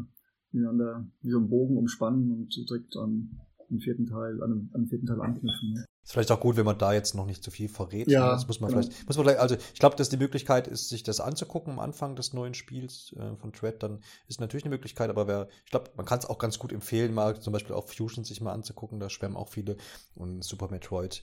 Ja, sowieso gibt es ja auch zahlreiche Möglichkeiten, das auch auf, mhm. äh, zumindest was jetzt Super Metroid angeht, ne, auf mhm. Switch auch ähm, auszuprobieren und zu spielen. Ähm, was, was noch ein Punkt war, weil ihr jetzt auch über die Schnelligkeit gesprochen habt, das war mir auch so ein Faktor, der mir aufgefallen ist, dass es wirklich rasant äh, fast ja. schon zugeht teilweise. Auch durch diese neuen Moves, dieses Sliden zum Beispiel. Und äh, ich weiß nicht, ihr, ihr habt euch ja das Drehhaus angeguckt und ich weiß jetzt, Harald, dass du auch nochmal äh, Einblicke hattest in das Spiel oder Einblicke bekommen hast. Viele haben den Morphball bisher ver, vermisst. Das ist ja so ein ikonische ja, ähm, äh, Item oder, oder, oder, oder ja, ist ja mhm. eigentlich kein Item, ist ja eigentlich eine Fähigkeit von Samus. Ähm, das heißt, für alle, die es jetzt nicht kennen, der Charakter kann sich halt zusammenrollen zu einem kleinen Ball, wo man oft dann in, in, äh, in, Ecken kommt, wo man nicht rein kann oder in so kleine Unterschlüpfe oder Rohre durchrollt oder sowas. Und das war jetzt äh, oft zu sehen, dass man da halt jetzt gerade in so Schächte halt einfach durchgeslidet ist. Mhm. Du kannst aber wahrscheinlich jetzt, hast du auch noch keinen Wurfball gesehen, oder? Ist richtig, ich habe keinen gesehen. Ich habe jetzt auch, muss ich gestehen, nicht, nicht mehr gesehen als das, was Nintendo Treehouse gesehen, mhm. gespielt hat. Äh, äh, mir ist auch gar nicht aufgefallen, muss ich gestehen, aber als du es angesprochen hast, dann muss ich dir recht geben, dass, äh, dass man bislang nicht gesehen hat, aber ich kann jetzt nicht sagen, ob der dann komplett äh, fehlt oder ob der vielleicht zum späteren Zeitpunkt dann zu finden ist, aber nachdem ja du halt quasi als Samus einfach dann durch diese Durchgänge durchsliden kannst, durchrutschen kannst, ja, ne, ja. ist es natürlich fraglich, aber für den Fall, wenn es den wirklich nicht geben soll, was ich ja nicht weiß, was ich nicht bestätigen kann, dann, äh, dann ist es sicherlich aus dem Grund nicht tragisch, aber da wird es halt dafür ganz andere Items geben, die es ja. halt vorher schon gab, wie die Raketen und Missiles und dann gibt es auch sicherlich so viele weitere neue, gehe ich mal stark davon aus, die es jeder halt Genau, war ja auch, glaube ich, schon so in diesem Entwicklerinterview äh, oder in dieser Entwicklerpräsentation so angekündigt, dass noch ein paar Sachen natürlich mhm. ähm, unbekannt sind, was ich auch mal ganz gut finde. Und ich finde es mhm. auch ganz schön, dass man ja jetzt mit diesem ersten, äh, in diese, dieser Entwickler-Einschätzung, diesem Video, was da veröffentlicht wurde, was auch bei euch auf dem YouTube-Kanal Nintendo mhm. Deutschland zu finden ist. Ähm, das ist ja Volume 1, das heißt, da wird es vermutlich noch ein paar Ausgaben geben von. Finde ich auch mal ganz schön, wenn sowas äh, ne, produziert wird, weil man mhm. kriegt ja dann doch immer noch einen, einen guten mhm. Einblick so und finde ich immer, finde ich immer interessant. Hat man ja eh mhm. selten so in die Entwicklungsgeschichte oder überhaupt in so, so Entscheidungen, die man da vielleicht trifft. Und äh, ja, finde ich, find, find ich ganz gut. Äh, ganz sicher noch, noch mehr sehen von dem Spiel, ist ja nur die Frage halt dann zu welchem Zeitpunkt und äh, wo das dann halt stattfinden wird, ne? Ob das dann wieder ein ja. Nintendo Direct, was halt durchaus möglich wäre, auch äh, wenn ich das natürlich jetzt nicht äh, fest sagen kann, ob das auf Events stattfindet oder auf Presseevents, das ist halt auch wieder dann eine Frage des Timings, ja. ob eine Version zur Verfügung steht und äh, wie es mit anderen Präsentationsmöglichkeiten aussieht. Aber ganz sicher wird es da bis zum Launch noch äh, ich könnte mir total gut vorstellen, dass, dass eine Demo dann irgendwann mal erhältlich ist. Kann ich nicht sagen, aber ja, ist, ist zumindest nicht ausgeschlossen, aber wäre es auch interessant. Ja. Aber ich werde es wahrscheinlich, wenn es eine geben sollte, natürlich auch sehr wahrscheinlich wohl erst äh, ja, ja, klar. Vor kurz ja. Aber mhm. haben wir jetzt, Na, ist so nicht angekündigt, kann ich jetzt nicht bestätigen, aber das, das wäre jetzt auch eine Möglichkeit, um das Spiel, sag ich mal, um sich so einen ersten Eindruck zu verschaffen. Ich weiß, was du meinst, weil du halt, sag ich mal, jeder, der das jetzt gesehen hat, ich, sage jetzt mal einfach, bin ziemlich sicher, dass äh, dass man dann begeistert ist, aber natürlich immer noch Fragen hat oder sich das eine oder andere nicht genau halt so vorstellen kann oder einfach natürlich lieber halt selber äh, ausprobieren möchte und dann auch natürlich letztendlich das Spiel äh, ganz entspannt in ruhiger Atmosphäre selber spielen möchte, weil äh, was ja. Method auszeichnet, ist halt diese Atmosphäre und äh, selbst die wird dann, sage ich mal, wenn ich jetzt äh, auf eine Messe spiele, kann ich es zwar beurteilen, aber es ist dann nie so schön, nie so spannungsvoll atmosphärisch, wenn ich es dann zu Hause äh, in Ruhe und dann vor allem länger spielen kann. Ich, auf, auf der Messe, ich werde dann wieder rausgerissen, muss meistens davor wieder irgendwo einsteigen, wo ich habe dann die Einleitung, die Story, das Intro nicht mitbekommen und äh, muss ich erst mit reinfinden und dann muss ich wieder aufhören, wo ich am liebsten weiterspielen möchte. Ne? Also von daher ist es ist, äh, natürlich besser als äh, den Einzug zu gewinnen als äh, eine Präsentation. Nintendo Direct beispielsweise, aber es ist halt dann immer noch nicht so schön, wie wenn du es dann halt äh, bei Freunden oder zu Hause spielen kannst. Ne? Wenn es dann äh, letztendlich dann äh, erschienen erscheint dann. Ne? Das ist ja auch nicht mehr so lange hin im Herbst. Ja, ich finde aber auch gerade Metroid ist das, das hast du gerade schon ganz schön gesagt, äh, das ist auch wirklich so ein Spiel, was auf Messen schwierig ist zu vermitteln, weil man sich da wirklich hm. ja reinversetzen muss und da auch erstmal hm. reinkommen muss. Hm. Und wenn man dann in so einen Abschnitt ähm, irgendwo in der Mitte des Spiels oder hm. sonst wo dann ja da startet, dann ist es halt immer schwierig. Genau. Ähm, andererseits gibt es dann halt auch Spiele, wo ich immer das Gefühl habe, dass die auf Messen dann fast noch besser funktionieren einfach als zu Hause. Ähm, und ich glaube, damit können wir vielleicht auch schon ganz gut überleiten. Ähm, Multiplayer-Spiele wahrscheinlich, ne? Ja, genau, genau. genau. Und mhm. da habt ihr ja auch was gezeigt, und genau. zwar Mario Party Superstars. Und das ist echt so ein Fall, wo ich mir denke, oh, das, das wäre cool gewesen, das halt auf einer Messe gemeinsam eben ausprobieren zu können. Das, klar, das macht auch zu Hause Spaß, wenn man da die richtigen Leute bei hat, aber auf so einer Messe kann man halt immer davon ausgehen, dass um einen dann halt auch Leute sind, die, die da genau genauso Spaß dran haben, sich vielleicht dann da auch schon auskennen und ähm, dann äh, da auch direkt eben ja mit mitfiebern können. Ja. Mhm, ist richtig, weil du natürlich vor Ort schon äh, sehr wahrscheinlich Gelegenheit hast, mit äh, mehreren zu spielen oder äh, dich auch dann natürlich auszutauschen und äh, vor allem Mario Party lebt ja auch von dieser Vielzahl der Minispiele, weil wenn du es jetzt mal spielst, dann hast du ja ganz sicherlich, also innerhalb dieses äh, begrenzten Zeitraums äh, wo du halt, sag ich mal, auf der Messe ein Spiel spielen kannst, natürlich nicht alle äh, Minispiele gespielt, aber brauchst du ja auch zu Hause schon eine Weile, bis du alle freigespielt hast und äh, so kann man dann vielleicht auch nochmal von einem einen anderen Minispiel erfahren, äh, was ich, was du noch gar nicht äh, vielleicht selber spielen konntest, ne? aber was jetzt äh, dein Freund Bekannter dann einfach vielleicht gesehen, gespielt hat und dann da hoffst du, dass es halt vielleicht auch nochmal spielen zu können. Ansonsten hast du dich mit ihm ausgetauscht und das ist ja schön, dass du halt dann mit, mit mehreren dann halt spielen kannst und gemeinsam Spaß hast. Und davon lebt ja Mario Party. Und jetzt haben wir, sind es die Mario Party Superstars, äh, weil du halt quasi, ja, sag ich mal, jetzt äh, mit in, ja, auf, auf beliebten Brettern von N64 spielen, von Mario Party 1 bis 3 antrittst und viele, ja, sehr viele beliebte Bretter dabei, wie Peach Birthday Cake von, von Mario Party 1 oder Spaceland, an das kann ich mich auch noch sehr gut erinnern. Man konnte ja aus dem Trailer schon so ein paar Minispielchen sehen. Mir ist das sofort eingefallen. Wusste, also als hätte ich also ich habe es jahrelang nicht gespielt, weil ich glaube, so intensiv richtig viel Mario Party habe ich auf dem N64 gespielt und ich glaube dann wieder auf der Wii. Aber es gibt dieses, diese, wo man diese Bowser, äh, das Bowser-Gesicht so verzieht. Ich weiß jetzt nicht genau, wie der Name ist. Das sind ja auch mal verrückte Namen. Mhm. Aber, aber Alex, war dir irgendein Spiel eingefallen, wo du, wo du gesehen hast, ach cool, das, das gab's ja mal, das ist ja cool, dass das dabei war? Oh, jetzt Oder? so ad hoc nicht, nee. Nee, tatsächlich nicht, aber auch, ähm, das, das liegt auch daran, dass ich die auf dem N64, glaube ich, gar nicht großartig gespielt habe. Mm, ja, ja, genau. Wir, das haben wir öfter schon festgestellt in anderen Episoden, dass, da, dass da ich noch dann ein, zwei Jährchen älter bin als du und dann der N64 nicht, genau. nicht dein Einstiegspunkt war. Ne? Nee, ja. konsolenmäßig, heimkonsolenmäßig bin ich ja tatsächlich auch erst ähm, mit der Wii eingestiegen. Ich war ja vorher immer auf dem Gameboy unterwegs und äh, deswegen mhm. bin ich auch aktuell ja ein sehr großer mhm. Switch-Fan einfach mhm. wieder, weil da dieser okay, ja dieser alte Handheld-Charme einfach da nochmal durchkommt und das jetzt mhm. einfach eine super Lösung da ist. Mhm. Das Minispiel, was du jetzt meintest, Johannes, das war ja auch recht prominent, glaube ich, in dem Trailer, der da gezeigt wurde. Genau, Bowser's Grimassen. Ich habe gerade ja, Bowser's ja. Grimassen. Ich habe hab gerade mal nachgeguckt. Mhm. Ich habe jetzt auch schon so viele Mario Party Spiele gespielt, dass ich selber teilweise auch dann aufgrund der Vielzahl und äh, ja, das ist auch schon so lange her ist, aber auch dann teilweise die Spiele da nicht mehr zuordnen kann, aber es ist auf jeden Fall, äh, das kann ich sagen, halt äh, eine Sammlung von 100 äh, Minispielen, die wir dann äh, von den äh, ja, Nintendo 64 Spielen und meines Wissens auch von, von Gamecube Spielen halt äh, kennt, äh, so quasi so ein Best-of, sage ich mal, und äh, und was die Bretter betrifft, trittst du halt dann auf, auf fünf N64 Brettern an und äh, von daher ist ganz sicher für jeden Mario Party Fan ist mit Sicherheit äh, das, das sein Lieblingsbrett dabei oder eins, äh, mit dem er sehr viel Spaß haben wird. Und genauso was die Minispiele betrifft, das ja, da gibt's ja auch, da kann, man könnte jetzt ewig diskutieren, welches für das Schönste ist oder welches einem vielleicht nicht so mhm. zusagt, der andere sieht es vielleicht wieder anders. Aber ich finde, äh, ja, ich finde, es liegt auch äh, damit, dass ich halt dann auch mit mehreren Spielen, dann macht es natürlich dann noch mehr Spaß. Also selbst dann macht mir vielleicht ein Spiel äh, zu viert mehr Spaß als ein anderes, wo ich äh, dachte, es ist mein Lieblingsspiel, das ich jetzt nur zu zweit gespielt habe, ne? weil es durch die Situation einfach wieder halt so äh, besonders wird oder ganz anders äh, wahrgenommen ja. wird, auch als wenn ich es dann halt äh, alleine spiele oder so zweit.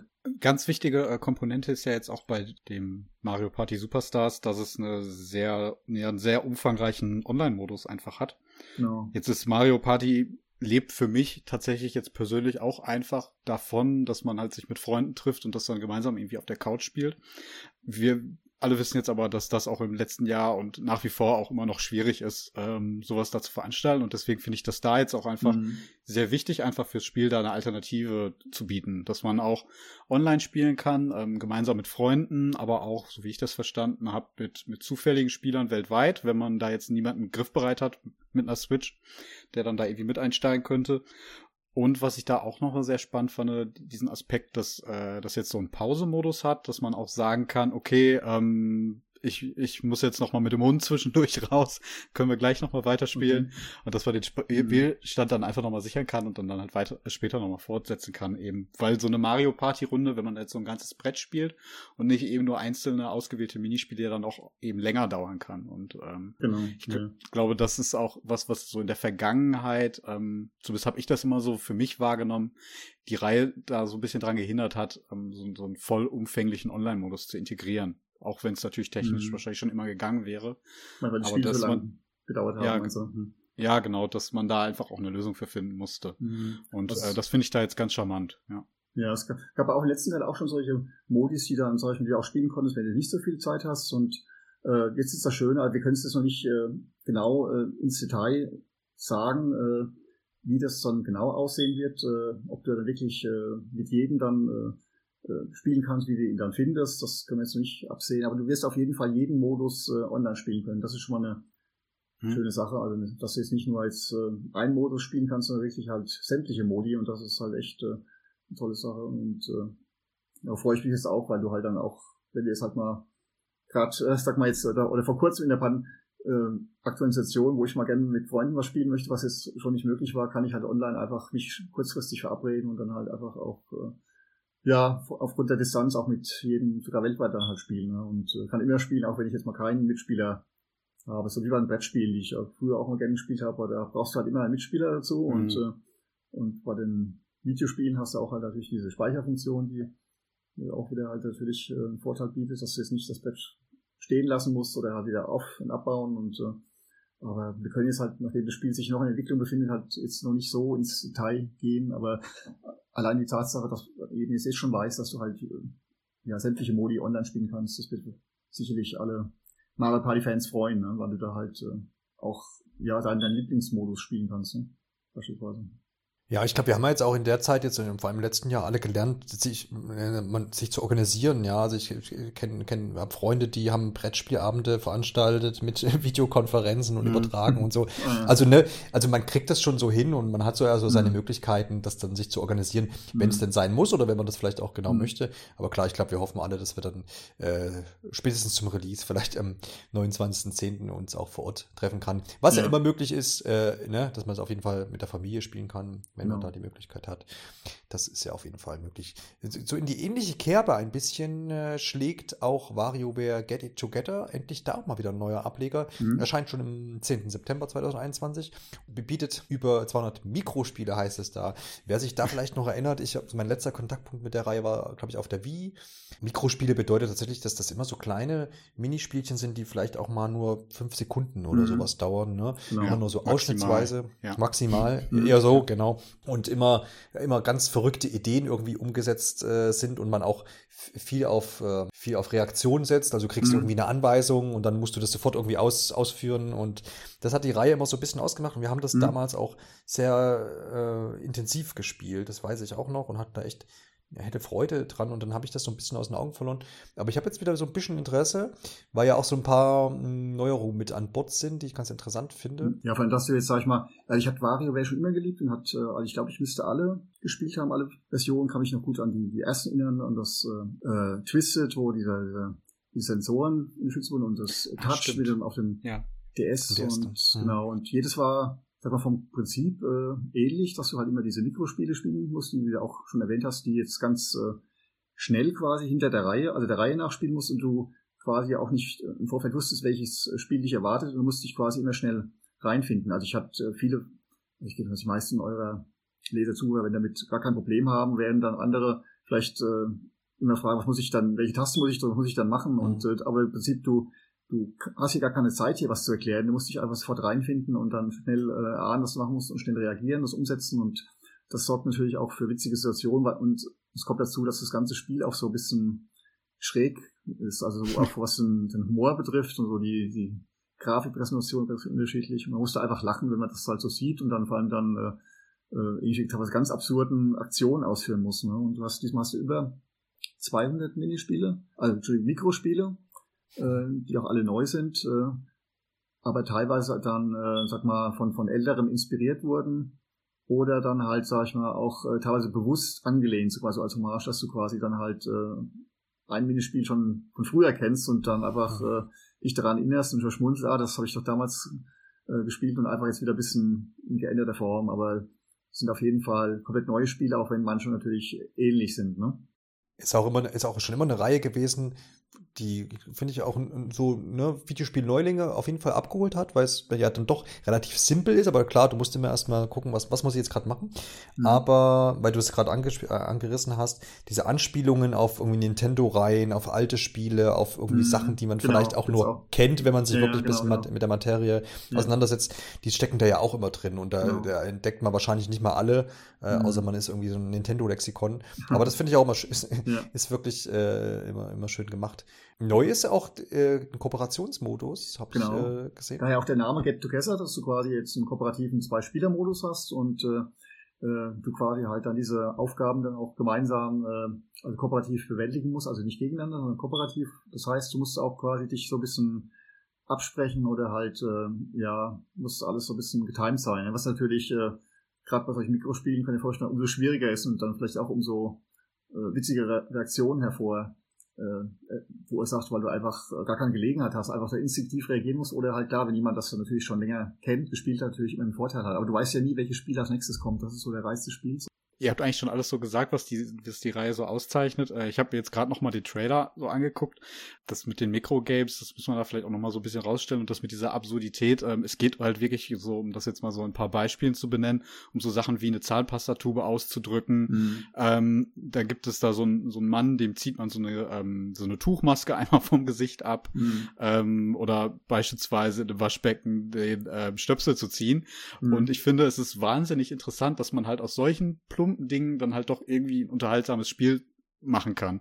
Ähm, diese Mischung halt aus, aus leicht zugänglich und ja, eben diesen total absurden Humor, das macht es da, glaube ich, auch so aus. Und deswegen kann ich mir auch beispielsweise vorstellen, das Spiel dann jemandem zu zeigen, der sonst gar nicht so den Kontakt zu Videospielen hat, oder mhm. den auch dazu zu holen, weil die Einstiegshürde total gering ist und ähm, weil es halt auch, also ich glaube, auf so einer humoristischen Ebene holt das dann auch irgendwo jeden irgendwo ab, mhm. weil weil es halt so absurd wird. Ja. ja. Ich meine auch, ich meine auch, aber könnt mich gerne korrigieren, aber es sind ja dann auch immer so Anweisungen, die relativ reduziert sind. Jetzt nehmen wir vielleicht mal dieses Stöpsel ziehen. Da steht wahrscheinlich, also jetzt immer so rein hypothetisch, ohne, ohne das jetzt gesehen zu haben, aber da könnte ja dann zum Beispiel stehen, keine Ahnung, verhindere die Über Überschwemmung oder so. Dann hast du ja, ja genau, den, diesen, diesen ja. Screen mhm. oder diese, diese Szene, wo du erstmal überlegen musst, ja, was mussten jetzt vielleicht machen oder so. Ne? Also steht ja dann, glaube ich, selten da, äh, mhm. drücke A, damit der Stöpsel gezogen wird oder sowas. Ne? Was natürlich, ja, ähm, mhm. ja dass du immer erstmal so erst über, was muss ich machen und mhm. Ja. Ja, Auf also jeder, Fall. der Humor hatte, der so ein bisschen, sag ich mal, sich auch für ausgefallene Sachen begeistern kann, der wird ja heller auch begeistert sein. Ja. Es ist so ein bisschen, ja, untypisch halt, äh, ja, vielleicht zu den anderen Spielen, die halt immer so ein bisschen träfer sind, ein bisschen auch ein bisschen, ein bisschen traditioneller unterwegs, traditioneller unterwegs sind. Genau, ja. Genau. ja. Deswegen ja auch Wario. Ne? Genau, jetzt ist der Bösewicht, also praktisch er hätte so war aus der Reihe, ne, er darf das auch, von daher der ja, Mario hat so ein Spiel schon. nicht konzipiert und äh, jetzt gehen sie auf ihr neues Abenteuer, neues Spiel und irgendwas geht natürlich wieder schief. Das ist so die Hintergrundstory, wie, wie man immer halt zu erwarten ist. Und wenn der Mario halt mit, äh, mit im Boot ist, ne, und man kann dann nur erwarten, äh, gespannt sein, was äh, das Spiel erwartet. Aber ja, ist, die Story ist jetzt, sage ich mal, wahrscheinlich nicht so wichtig wie die ja. Minispiele und die Modi, die jeder halt dann erwartet. Äh, das stimmt. Eine Frage, die bei uns jetzt aufgekommen noch in, äh, ist innerhalb der Redaktion die Tage, oder die habe ich irgendwie verursacht, aber ich habe keine Ahnung, ob du da mehr weißt, Harald. Ich habe ich hab den Trailer nochmal angeguckt und dann ähm, habe ich überlegt, normalerweise ist ja die Stimme von Wario, wie sie auch von Mario ist, äh, Charles Martinet, der dann ähm, mhm. äh, die Synchronisation mhm. macht. Und dann habe ich mhm. überlegt, ist er das jetzt noch? Das hört sich so anders an. Aber ich konnte es dann nicht einordnen, mhm. habe dann bei uns in der Redaktion rumgefragt, ja. habe dann auch für Verunsicherung ge ge gesorgt. Mhm. Aber du wirst wahrscheinlich auch äh, dazu nichts sagen können, nehme ich an. Aber ich, also ich gehe ja fest davon aus, dass es, dass es weiterhin ist, aber ich war so kurz verunsichert. Ja, doch, ich kann es bestätigen. Also ich habe auch, wir haben auch, äh, also jeder auch von uns gesehen, auch teilweise noch gerätselt, weil auch jeder dachte, das muss doch Charles Martinet sein, aber ja, weil auch so, was? weil auch so viel zu hören war und auch so viele ja. unterschiedliche Aussagen dann. Und wir haben aber wirklich uns nochmal vergewissert und äh, wurde auch bestätigt, dass er das schon ist. Ja. Also er ist auch, sag mal, seine Stimme ist auch unverkennbar. Also von daher. Das stimmt, äh, ja. Aber es war so ein bisschen. Ja, war so, ja. Ich glaube, man ist es einfach nur nicht von ihm dann gewöhnt in diesen Rollen, dass er dann halt so viel, viele Sätze am Stück spricht. Das sind mhm. ja dann meistens immer irgendwelche Auszüge, ähm, die er auch häufig wiederholt. Und da hat er ja tatsächlich diesen gesamten Trailer mehr oder weniger vertont und erklärt. Und mhm, ich, ja. ich war mir ja tatsächlich auch so im ersten Moment unsicher, wenn du das jetzt natürlich auch bestätigt hast. Ähm, hm, ja. Können wir da ja sicher gehen, dass er da nach wie vor beschäftigt ist. Ja. Ist auch schon ein bisschen Zeit vergangen seitdem und die Technik ist wieder halt voran. Das ist, vielleicht war das so der, ja. der Grund, dass man es dann vielleicht nicht sofort oder vielleicht auch ein bisschen in Frage gestellt hatte. Aber es war eher so, so ein bisschen so, ja, das ist auf jeden Fall. Oder es könnte aber auch. Aber es war, ja. einfach so ein bisschen. Ein guter so ein bisschen, Imitator. Ja, ja es ja, war genau. vielleicht so ein bisschen eine Besorgnis, dass die haben den doch jetzt nicht ausgewechselt. ja, ich glaube, da kann man bringen. Es ist und ja, war auch schon, ob das dann vielleicht, oder müsste ein sehr guter Imitator gewesen sein, aber ich weiß, was ihr meint. Und aber ja, Ja, also dann ist ja alles gut. Bestätigt, hat es zugegeben. Wir machen gleich mit dem nächsten Spiel weiter. Auch, auch so, eine, so eine Reihe. Du hast ja, Alexander, vorhin hast du ja auch schon mal angerissen, dass so ein bisschen die, die guten alten Zeiten fast schon wieder äh, kommen, so mit der Nintendo Direct. Äh, je nachdem, wie man es halt sieht. Aber äh, es geht um Advanced Wars 1 und 2, die ähm, ein Reboot-Camp quasi durchreiten. Und das, äh, ja, die, die alten beiden Spiele, Advanced Wars und Advanced Wars 2 Black Hole Rising, die werden wieder neu auferlegt oder neu, mhm. neu aufgelegt äh, für Nintendo Switch. Und da haben, haben wir auch viele Jubelschreie tatsächlich wahrgenommen, mhm. zumindest auf jeden Fall von den Leuten, die damit was schon anfangen konnten, ne? ja. die es nämlich auf dem, auf dem ja. alten System damals schon gespielt haben. Und äh, ich finde, ich freue mich auch. Ich habe damals dann nicht vertieft mir das angeguckt. Ich hatte, so in dieser Handheld-Zeit, da habe ich anscheinend irgendwie Wichtigeres zu tun gehabt. ich weiß es nicht. Aber ich freue mich irgendwie drauf, weil ich so die Art der Spiele eigentlich schon mag. Mhm. Äh, das heißt, so ein bisschen das strategische Vorgehen und freue mich auf jeden Fall, das dann auf, auszuprobieren zu können.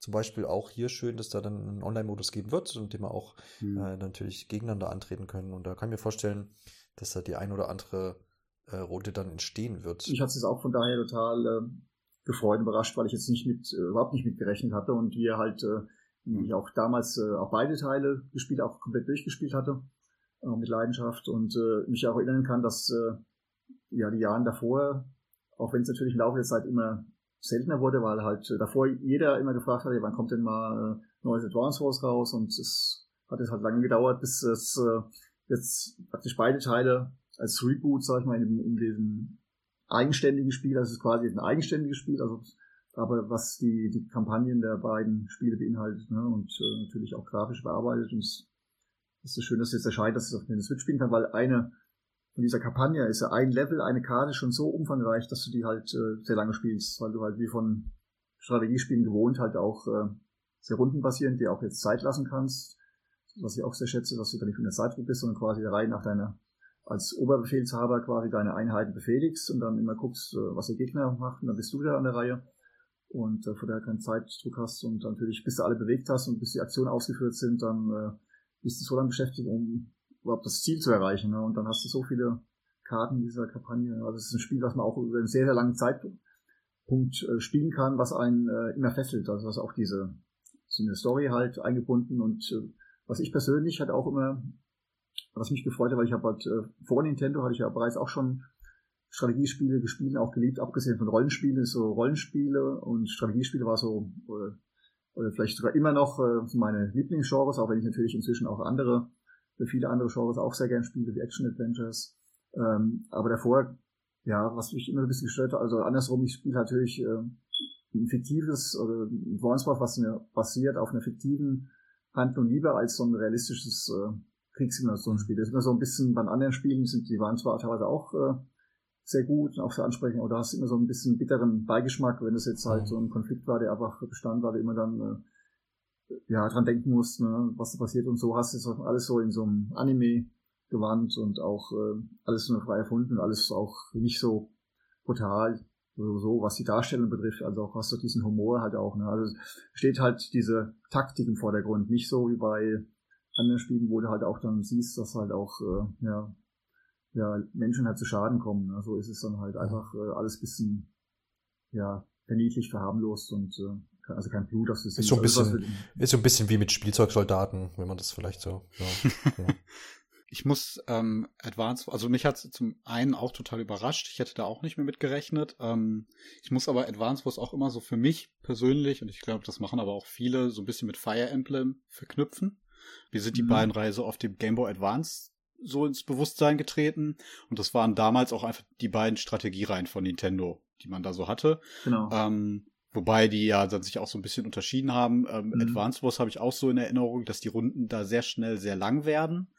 Ähm, was aber auch daran liegt, dass man diese Mechanik hat, dass man ja Einheiten auch nachproduzieren kann. Bei Fire Emblem ist es ja immer da so, man hat seine festen Charaktere und wenn die dann im Kampf besiegt werden, ähm, kehren sie auch nicht mehr zurück. Zumindest war das früher ganz eisenhart da so. Mittlerweile gibt's da ja auch so ähm, so ein bisschen, bisschen aufgeweicht. Ja, ja ein bisschen mhm. so aufgeweicht für, weil es auch wahnsinnig schwierig ja dadurch wird. Ähm, aber während Fire Emblem ja in den letzten Jahren wahnsinnig groß geworden ist, ist halt Advance Wars ähm, so, so, ja, leider verschwunden. Und das fand ich halt schon immer schade. Und deswegen finde ich es jetzt auch ähm, äh, sehr schön, dass die Reihe wieder zurückkehrt.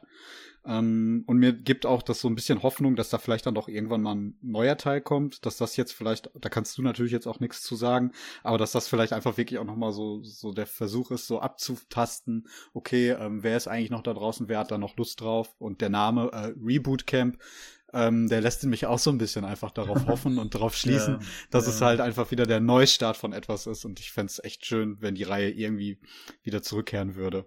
Ich denke auch, also alle langjährigen Videospielfans kennen sicherlich, äh, zumindest die meisten, oder wer sich für Strategiespiele begeistert, kennt noch Advance Wars, aber natürlich jetzt für die neuen wird es wahrscheinlich wirklich so sein, dass es dann einfach äh, jeder mal selbst äh, am besten angespielt haben muss, um sich einen Eindruck zu verschaffen, ob es ihm dann gefällt, weil es halt äh, ja ein reines äh, Konfliktsimulationsspiel darstellt, ja, gebe ich dir recht. Ja. Mhm. Das ist natürlich jetzt, äh, muss man sagen, natürlich nicht jedermanns Sache, aber es ist schön, dass wir sowas bieten, gerade für jemand, der sich äh, halt für sowas interessiert und du hast, äh, sag mal, bei Strategiespielen hast eine große Fanbase, weil ja auch viele PC-Spieler halt äh, auch dann äh, meines Wissens äh, jeder PC-Spieler, ich bin leider keiner, möge mich berichtigen, dann auch sehr gern äh, PC-Spiele und Rollenspiele spielen, also und sowas halt auch gerade in der Switch natürlich dann halt äh, überall spielen kann und äh, du damit auch dann wunderbar viel Zeit verbringen kannst. Und dennoch ist es halt auf Nintendo Switch halt nicht so realistisch und so vielleicht abschreckend äh, für manche oder auch ist auch sehr, ja, wie es von Nintendo gewohnt ist, auch sehr,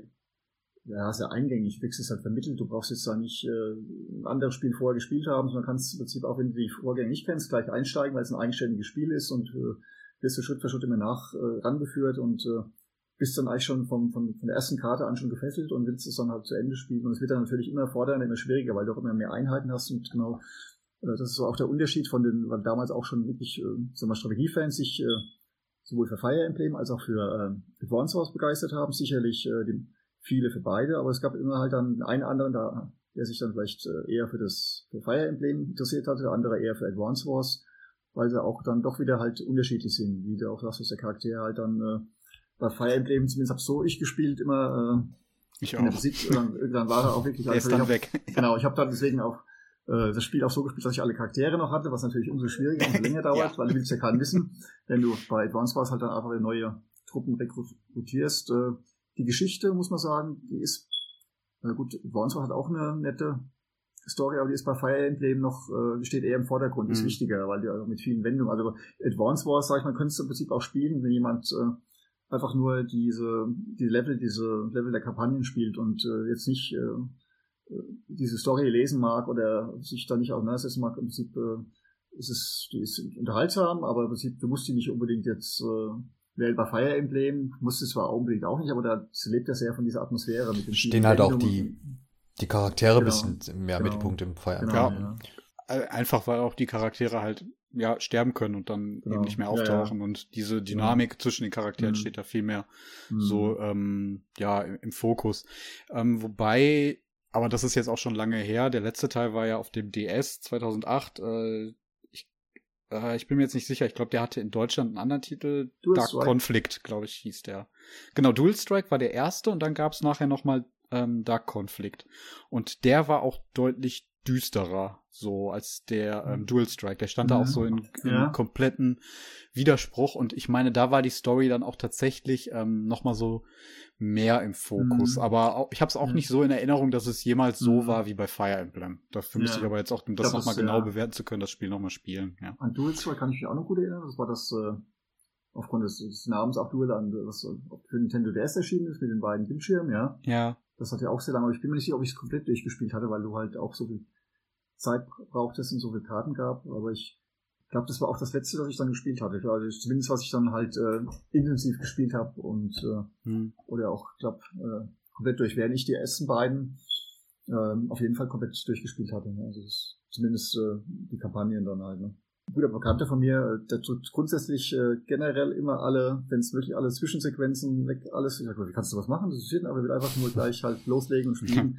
Das ist natürlich äh, Fire Emblem natürlich dann, äh, will ich sagen fatal, aber dann hast du einfach dann weniger Spaß mit äh, am Spiel, während du, sag mal, Advance Wars theoretisch einfach äh, auch so spielen kannst, unabhängig von der Storyline. Aber es ist natürlich schöner, wenn du dich mitverfolgst.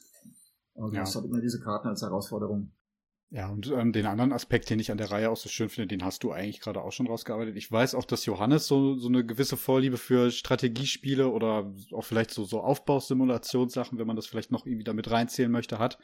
Ähm, aber wir beide sind uns da eigentlich immer ziemlich einig, dass, dass wenn es zu komplex wird und es zu viele Mechaniken gibt, die man ähm, im Blick haben muss und man sich da erstmal so richtig reinknien muss, bis man alles verstanden mhm. hat, dass uns das ja. immer so ein bisschen abschreckt. Mhm. Und das habe ich halt bei Advance Wars oder auch Fire Emblem ja nicht. Ähm, es gibt da genug Mechaniken, die man aber schnell versteht, die man aber auch alle, damit hat man, finde ich, schon genug zu tun, das so alles im Blick zu behalten. Das sind jetzt irgendwie Klassen, die dann aufeinander unterschiedliche Wirkungen haben oder ähm, Umgebungsvorteile mhm, genau. und die dann halt schon genug Komplexität auf diesen mhm. Karten dann halt einfach ja mit sich bringen. Und deswegen genau. finde ich da, dass das auch sehr ansprechend, dass man dann so, so eine mhm. leichte Einstiegshürde hat. Genau.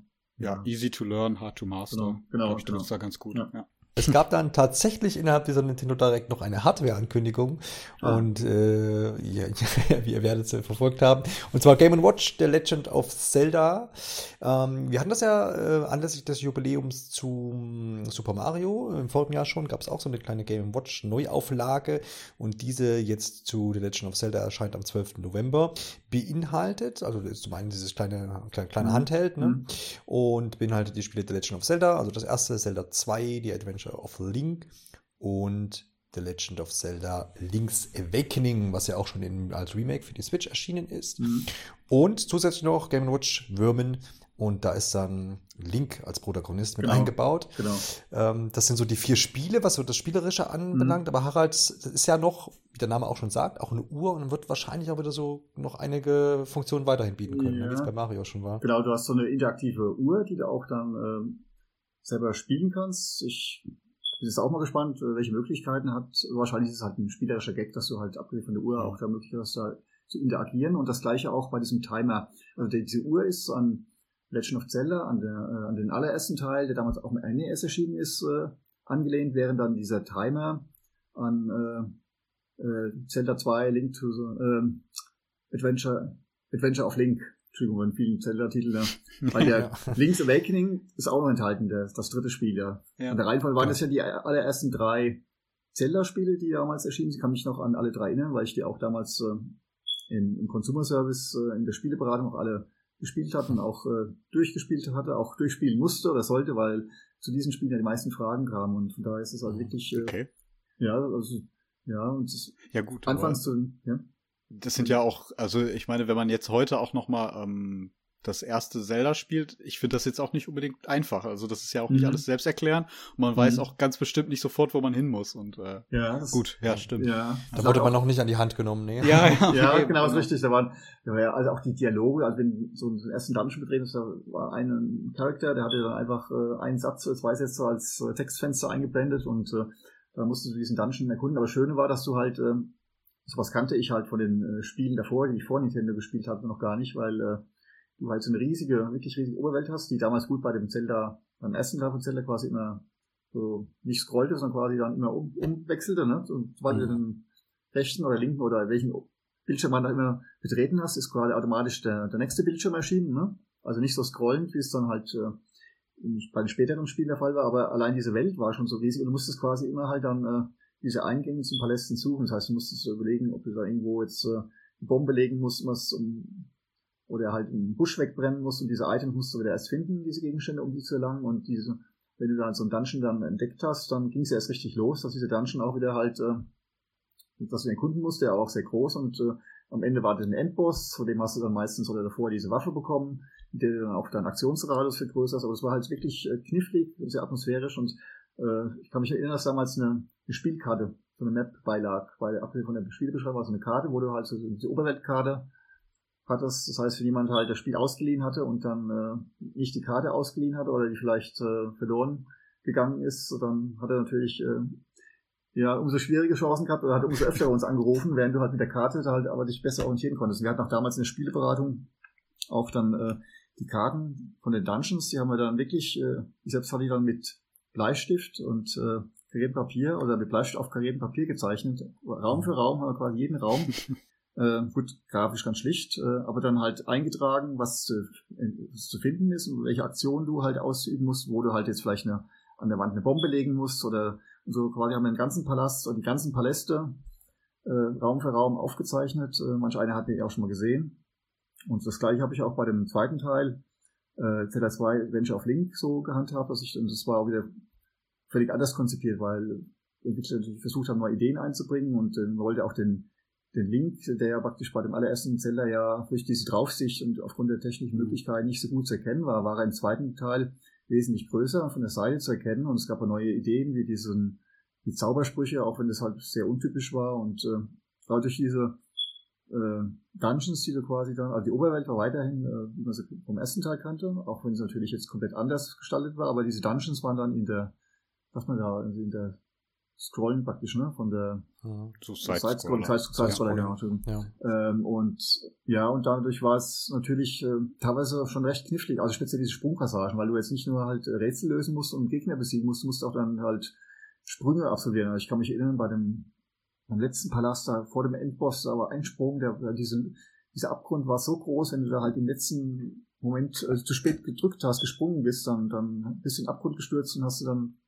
komplett das oder zur Hälfte nochmal spielen müssen. Ne? Und äh, also von daher, sag ich mal, waren es die war, Spiele. War, man merkt schon, es war eine, war eine andere Zeit. ja, ja, es war auch. Ja. Ja, Ich kann mich da auch mit diesen Karten, was du gesagt hast, kann mich auch ein bisschen dran erinnern. Also äh, mein Bruder, der acht Jahre älter, genau, der war, war auch auf dem Super Nintendo und NES schon unterwegs, ne, noch vor mir so, aber da kriegt man natürlich mit.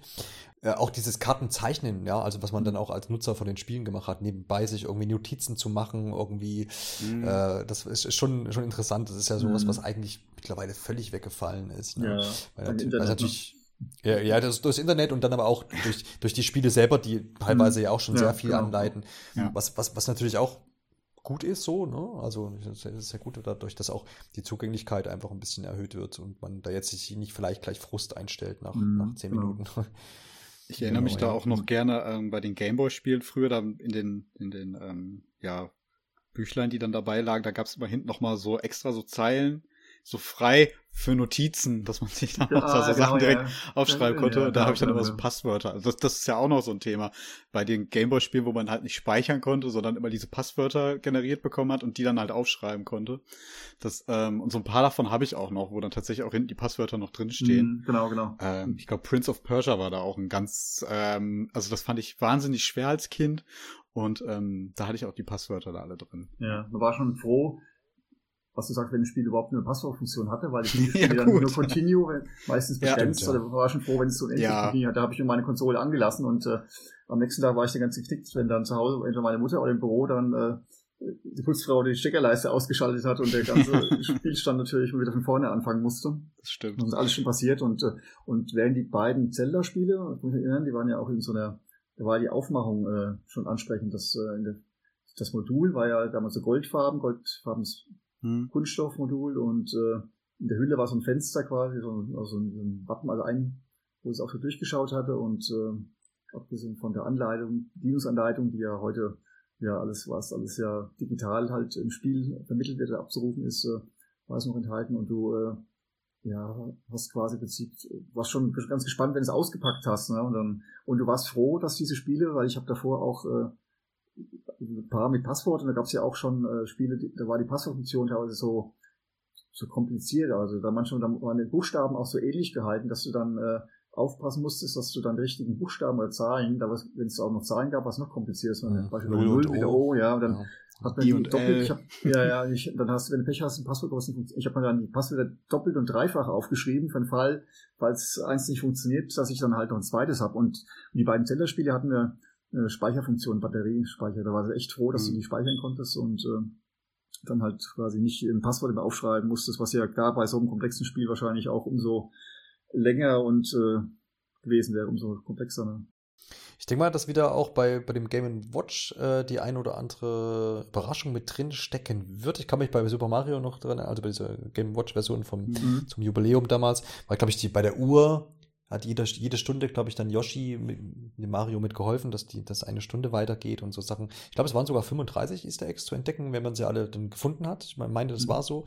Ähm, aber ich rechne dann dementsprechend, dass das dann hier auch so ein bisschen sein wird, weil das war dann schon also auf dem Papier wirkt das für, für Leute, die wahrscheinlich mit diesem Thema, mit der Thema, mit der Thematik gar nichts zu, zu, tun haben, wahrscheinlich auch ein bisschen strange, wenn man sagt, ja, ich kaufe mir da so einen kleinen Mini-Handheld, da sind uralte Spiele drauf und, äh, und ja, noch eine Uhr ja. und, und einen Timer und ich bezahle dafür, ich glaube, 60 Euro UVP mhm. oder sowas. Mhm. Ähm, aber ich finde es und das, da kommt ja auch wieder irgendwie so Nintendo mit, mit durch, ne, dass es da tatsächlich liebevoll umgesetzt ist. Das ist ja nicht jetzt, mhm. wo man sagt, okay, das ist jetzt halt alles da mal auf dieses Modul gepresst oder auf diese Hardware gepresst und dann ja. bitteschön, sondern ja. man, hat, hat, man hat sich da schon Gedanken gemacht und das finde mhm. find ich eigentlich dann nett. Klar ist es für Liebhaber und Fans, das wird sich mhm, jetzt. Genau, das ist halt ne, für. Das auf jeden Fall. Aber die werden dann halt auch bedient und das, das passt. Dann. Ich finde es genau, da genau. auch mal so ganz schön, weil das ja noch dann so zu einer ganz anderen Zeit so von Nintendo als Firma insgesamt äh, Bezug zu nimmt, wo man jetzt gar nicht auch. Also ich finde, der Game Watch hat noch so, so ein Gefühl vermittelt für mich immer so, so ein Gefühl so ähm, von diesem Spielzeughersteller von Nintendo mhm. tatsächlich mal so mhm. herkam.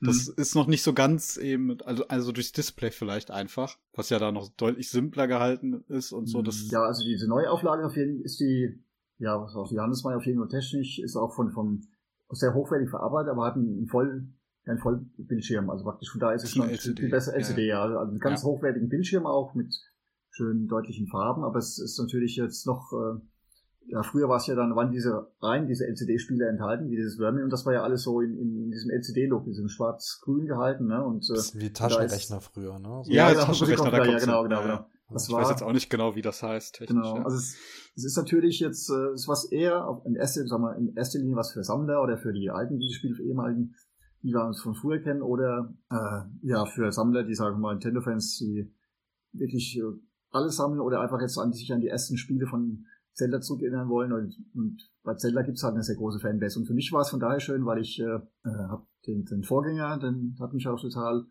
äh, gefreut, wie mich jetzt halt das, äh, das Neue für Legend of Zelda komplett äh, überrascht hat, weil ich nicht mit gerechnet hatte persönlich. Und ich habe damals, äh, äh, als ich bei Nintendo angefangen hatte ich jetzt, also es war vor Nintendo diese Zeit und äh, ich hatte selbst keinen Game Watch. Ich habe mir die immer gewünscht als Kind damals noch, aber ich hat leider, meine Eltern haben mir das halt nicht, die haben mir dann ein anderes Produkt gekauft. Das, und da habe ich noch, es war aber halt leider nicht das Game Watch und da war ich noch froh, sage ich mal, dass was ich hatte, dass es äh, auch hochwertig war. Auch, aber es war natürlich äh, kein Game Watch und ich war deswegen halt äh, ganz geknickt, weil ich wollte das Game Watch haben, aber meine Eltern haben das halt nicht verstanden. Die haben gedacht, das ist, äh, das, ist das Gleiche oder das, das Ähnliches und ja.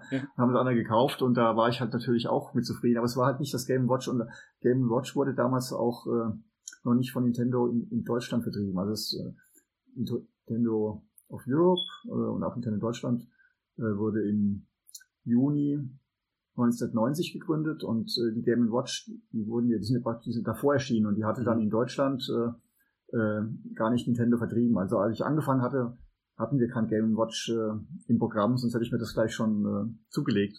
Die wurden im Vorfeld von äh, Bienenkräber verwiesen, äh, vertrieben, Entschuldigung. Bienen, Bienenkräber, Biene wie die Biene und Gräber wie der Schatzgräber, also wenn jemand da mal googelt oder in anderen Suchmaschinen, Entschuldigung, da jetzt äh, nachschaut, wird er sicher auf Bienengräber stoßen. Die hatten das vertrieben, das Gamewatch, und äh, von daher habe ich das halt leider davor selbst nicht besessen hab's und und im Laufe der Zeit hat man immer halt mehr getroffen, die das hatten und du warst doch immer ganz äh, fasziniert und hast bewundert, dass wir es hatten. Und da gibt es ja wirklich Fans, die haben dann eine Riesensammlung oder die haben äh, viele oder sogar, es gab sogar dann äh, Spiele mit zwei Bildschirmen ne, von, von diesem Game Watch. Also da gibt es auch Weiterentwicklung, weil es so viele auch gab. Ne. Und die sind auch teilweise sind das richtige Sammlerstücke. Also von daher ist es jetzt die Gelegenheit, sag ich mal, dass man ein hochwertiges Game Watch Spiel, was man vielleicht äh, nur vom Hören sagen kennt oder einfach früher verpasst hat, ist auch zum erschwinglichen Preis äh, erwerben kann. Äh, ja. Na klar, man, sonst kann man halt nur hoffen, dass man die halt entweder noch noch gebraucht äh, bekommt und dann ein Glück hat zum günstigen Preis, aber wahrscheinlich sind gerade die Begehrten sehr hoch äh, gehandelt, ne? wahrscheinlich vom Preis her. Ne? Und die sind natürlich jetzt äh, vom Spiel halt schlichter, als da hast du dann ein, jedes Game Watch hast du quasi, wird für ein Spiel konzipiert und während du halt jetzt auf dem neuen halt äh, quasi vier Spiele hast mit Vermin, hast du halt noch drei äh, die allerersten drei Zelda-Spielen, die ja dann äh, spielerisch natürlich, ja, sind ja auch wie die originalen Spiele, viel komplexer und gar nichts vergleichen mit dem LCD-Game Watch-Spiel, was, äh, mhm. ja, sag ich mal, vor den typischen Mario Bros-Spielen bereits, sag ich mal, die ersten Videospiele von Nintendo eben darstellten, ne? die aber da, die keine scrollenden äh, Animationen oder Level beinhalten. Ne? Also da kann man das jetzt halt spielerisch jetzt nicht, nicht so mit vergleichen. Muss jeder halt mal ja, ich würde auch empfehlen, am besten, wenn man es nicht äh, sich nicht vorstellen kann, aber äh, im Handel dann, wenn es soweit ist, oder dann bei Freunden mal anschauen oder auf Videos vielleicht mal, wenn jemand so ein Unboxing macht, äh, ob es anspricht, aber nachdem, sagen wir, die Zelda-Fanbase ja so groß ist und die Z3S und Zelda-Spiele wirklich klasse sind, äh, sind allein diese drei Spiele schon Kaufanreiz und kannst es ja dann auf dem Game Watch spielen, ne? Du musst jetzt nicht äh, eine andere Konsole, musst nicht Nintendo Switch ja. mitnehmen, ne? kannst du schnell in die Tasche einpacken. Ja, das auf jeden Fall. Zum Schluss der Nintendo Direct-Ausgabe gab es dann noch was zu Zelda und da haben auch alle so ein bisschen drauf gehofft, aber man war sich auch nicht so richtig sicher, ob was gezeigt wird oder nicht. Ach, ich habe es mich nicht getraut, mir, also das wirklich zu hoffen. Um meine ja, Enttäuschung aber, dann. So. Ja, aber war, Enttäuschung war ja dann da nicht da, denn ähm, genau. der Nachfolger zu Breath of the Wild ist ja schon eine Weile angekündigt. Ich meine 2019, wenn mich nicht alles ja. tauscht, täuscht. Und wir haben hier jetzt endlich neues Material nochmal gesehen. Ähm, vor allem auch so ein bisschen Gameplay-Ausschnitte gesehen ähm, was, was schön war. Ähm, und es gab einfach dieses berühmte Lebenszeichen, was sich jetzt viele erhofft haben. Man weiß, es ist noch in Arbeit und gleichzeitig, aber das viel Wichtigere wahrscheinlich noch, ähm, neben den Sachen, die man vielleicht aus dem Trailer vielleicht raus spekulieren kann, ähm, ist es das Spiel im äh, Release-Zeitraum 2020, 2022 erscheinen mhm. soll. Das heißt, da haben wir schon mal so, ein, so eine grobe mhm. Einordnung, da weiß man, woran man ist ähm, weil ja Spekulationen immer ne, da waren, so, ach, ja, vielleicht dieses Jahr Weihnachten und so. Aber da sind wir jetzt irgendwie datiert und das beruhigt einen natürlich dann so ein bisschen als Anhänger der Serie, da weiß man, womit man rechnen kann. Ja, und dann Alexander war natürlich der Trailer schon spektakulär und das ist ja auch immer sowas als, als Fan der Reihe oder allein jetzt auch schon als Fan von Breath of the Wild, das reicht ja schon vom Erstlingswerk. Guckt man sich so einen Trailer ja vielleicht dann das ein oder andere Mal auch öfter nochmal an, weil gerade so der erste Eindruck erschlägt einen vielleicht manchmal so ein bisschen, aber es waren ja auch so ein paar neue Sachen rauszulesen. Ne? Gerade auch was Gameplay anbelangt und auch ein paar neue Szenen, die, die man vorher vielleicht nicht, mit denen man jetzt vorher nicht gerechnet hätte. Was hat, hat dich am meisten überrascht an dem Trailer, Alex? Ähm, der Trailer an sich natürlich, dass er überhaupt kam. ähm, ja, und dann ähm, erstmal die offensichtlichen Sachen, die man tatsächlich dann auch direkt so dann im Trailer sieht. Es gibt ja auch vieles, was jetzt so Fans im Nachhinein da schon versuchen rauszulesen. Da bist du ja auch gerade drauf eingegangen. Sind da viele, es sind wohl viele Sachen drin versteckt, wo man so ein bisschen dann von, von ableiten kann, wo das hingehen könnte, ohne da jetzt schon Offizielles zu wissen. Was dann mhm. natürlich auch spannend und wichtig für die Fans ist, dass sie jetzt, wenn es halt noch ein bisschen dauert, aber sich zumindest daran orientieren können und daran auch so ein bisschen ja aufheizen können, halt bis das Spiel dann auch mhm. tatsächlich mhm. erscheint. Mhm. Nee, aber so was, ähm, was ich überraschend fand, ähm, es ist äh, ja auch sehr prominent so dann platziert im Trailer. Es fängt ja mit so einer Szene an, wo man Link vom Himmel fallen sieht, wo ich dann mhm. aber auch erst dachte, okay, ist das jetzt noch ähm, Skyward Sword oder sind wir jetzt hier doch schon bei Breath of the Wild? Also ähm, jetzt macht das so für mich auch so tatsächlich so ein bisschen Sinn, dass jetzt demnächst da auch noch das eben für die Switch erscheint, weil es jetzt vielleicht thematisch dann einfach zusammenpasst. Vielleicht hat das Spiel auch Bezug irgendwie untereinander. Das ist jetzt natürlich eine reine Spekulation, mhm. aber ähm, zumindest hat das bei mir dann so erstmal den Eindruck ähm, vermittelt. Ja, und im Endeffekt, ähm, während wir bei Breath of the Wild so durch die, durch, durch Hyrule ja, zu, zu ja, durch die durch die Ländereien von Hyrule, ich glaube, so kann man es sagen, ähm, gezogen sind, verschlägt es halt in Breath of the Wild 2, wie ich jetzt jetzt einfach mal nenne, auch wenn es noch nicht der offizielle Titel ist, ähm, eben in die in die Lüfte. Also man sieht auch später im Trailer, wie das Schloss Hyrule in die Luft getragen wird von irgendeiner mysteriösen Kraft und ähm, auch Link bewegt sich halt durch die Wolken, durch, durch ähm, so aus dem Boden gerissene Teile halt von, von, von Hyrule. So sah es für mich aus, mhm. dass auch andere Teile außer das Schloss halt eben in die Luft getragen wurden. Und das sah schon ganz spannend aus. Ähm, es gibt dann auch noch so ein paar Szenen, wo man neue Mechaniken sieht, ähm, die wohl aber auf die Sachen aufbauen, die wir schon aus dem äh, ersten Teil kennen. Es gibt ja dieses Stasis-Modul beispielsweise, womit man ähm, Objekte anhalten oder auch Gegner anhalten konnte in der Zeit. Ähm, das scheint jetzt so erweitert worden zu sein, dass man auch die Zeit ja in gewisser Weise zurückdrehen kann. Es gibt da wohl auch so eine Szene, da teleportiert links sich so durch ähm, vom Boden aus sieht's glaube ich aus irgendwie in die Luft und dann dadurch mehrere Etagen von so einem Gebäude. Ähm, das das konnte ich noch nicht so ganz einordnen, aber was ich eigentlich daraus so für mich mitgenommen habe, ist tatsächlich, es ist jetzt nicht und das, das war ja eigentlich auch immer so angekündigt und ähm, das, das scheint man da auch so durchzuziehen. Es ist halt wirklich die direkte Fortsetzung und nicht irgendwie ein brandneuer Teil. Ähm, und man nimmt die Sachen, die genau. halt im ersten Teil gut funktioniert haben und erweitert sie sinnvoll. Und das erinnert mich so ein bisschen an das, was man auch damals mit Super Mario Galaxy 2 gemacht hat. Man hat noch Ideen, die man umsetzen möchte und implementiert die halt einfach in das bestehende Konzept, was man hat und ähm, entwickelt es weiter. Und ähm, das lässt mich da sehr, ja, also das weckt bei mir auf jeden Fall da schon mal viel ähm, Vorfreude, weil ich wirklich ein wahnsinnig großer Fan vom ersten Teil bin und ähm, ich mir auch an vielen Stellen wünsche, dass es auch gar nicht so zu, äh, zu sehr verändert wird, weil die Mechaniken für mich alle super funktioniert haben, auch wenn ich weiß, dass viele sich ähm, an den Halb, äh, ja, an den Halbwertszeiten da der Waffen beispielsweise gestört haben. Aber das soll für mich auch alles so bleiben und mhm. ein paar sinnvolle Neuerungen obendrauf und dann, dann bin ich da auch zufrieden. Ja, hast recht, das ist natürlich jetzt die Vorfreude schon, ich denke, bei jedem äh, der zahlreichen Zelda-Fans sehr, sehr groß ist, sehr hoch ist, auch diese Erwartungshaltung, aber das natürlich äh, der Trailer an sich, so was man momentan gesehen hat, natürlich äh, sehr viel Raum für Spekulation einfach äh, mhm. lässt, weil man einfach wirklich äh, jetzt wirklich abwarten muss, sich überraschen muss, äh, auch schon mal zwar schon freuen kann, was äh, im nächsten Jahr, sag mal, jeden Zelda-Fan dann halt erwartet. Ne? Man kann sich's vorstellen, aber man kann es nicht erahnen und hat natürlich, jeder hat natürlich äh, Fragen und auch Wünsche und aber da müssen wir wirklich jetzt äh, noch geduldig sein, aber natürlich schon in Vorfreude und äh, ist halt gerade äh, bei so einem komplexen Open-World-Spiel natürlich auch wieder immer mit äh, besonders viel Arbeit äh, verbunden, so ein Spiel halt zu konzipieren. Ne? Das, da sind ja so viele Entwickler, so viele Prozesse dann äh, von einer Konzeption, Zeichnung, Umsetzung. Ne? Also so, so ein, ist natürlich ganz was anderes, wenn ich jetzt halt ein sagen wir jetzt ein, ein Vermin äh, produziere, ne? Ist als krasses Beispiel, ne? oder halt, sagen wir, und ja. Zumal ja auch, man ja hat ja auch, ich meine, das ist ja auch eine Riesenmarke und ähm, man, man weiß das ja, man hat dann genau. ein großes Erbe, will ich mal jetzt so sagen, und dann hat man eine große Verantwortlichkeit. Da kann man ja jetzt auch nicht irgendwie Entscheidungen so salopp irgendwie treffen, sagen wir machen das jetzt so, weil wir das für richtig halten. Da wird, glaube ich, schon sehr viel in der Entwicklung auch abgewegt und geguckt, mm. dass das auch ähm, vielen an den großen Ansprüchen und den zahlreichen auch verschiedenen Ansprüchen natürlich gerecht wird, wie Alex ja jetzt schon gesagt hat, dieses Waffenthema ähm, aus dem ersten Teil, was ich auch, womit man sich ein bisschen auseinandersetzen musste oder vielleicht auch das hinnehmen musste, erstmal so einen neuen Weg.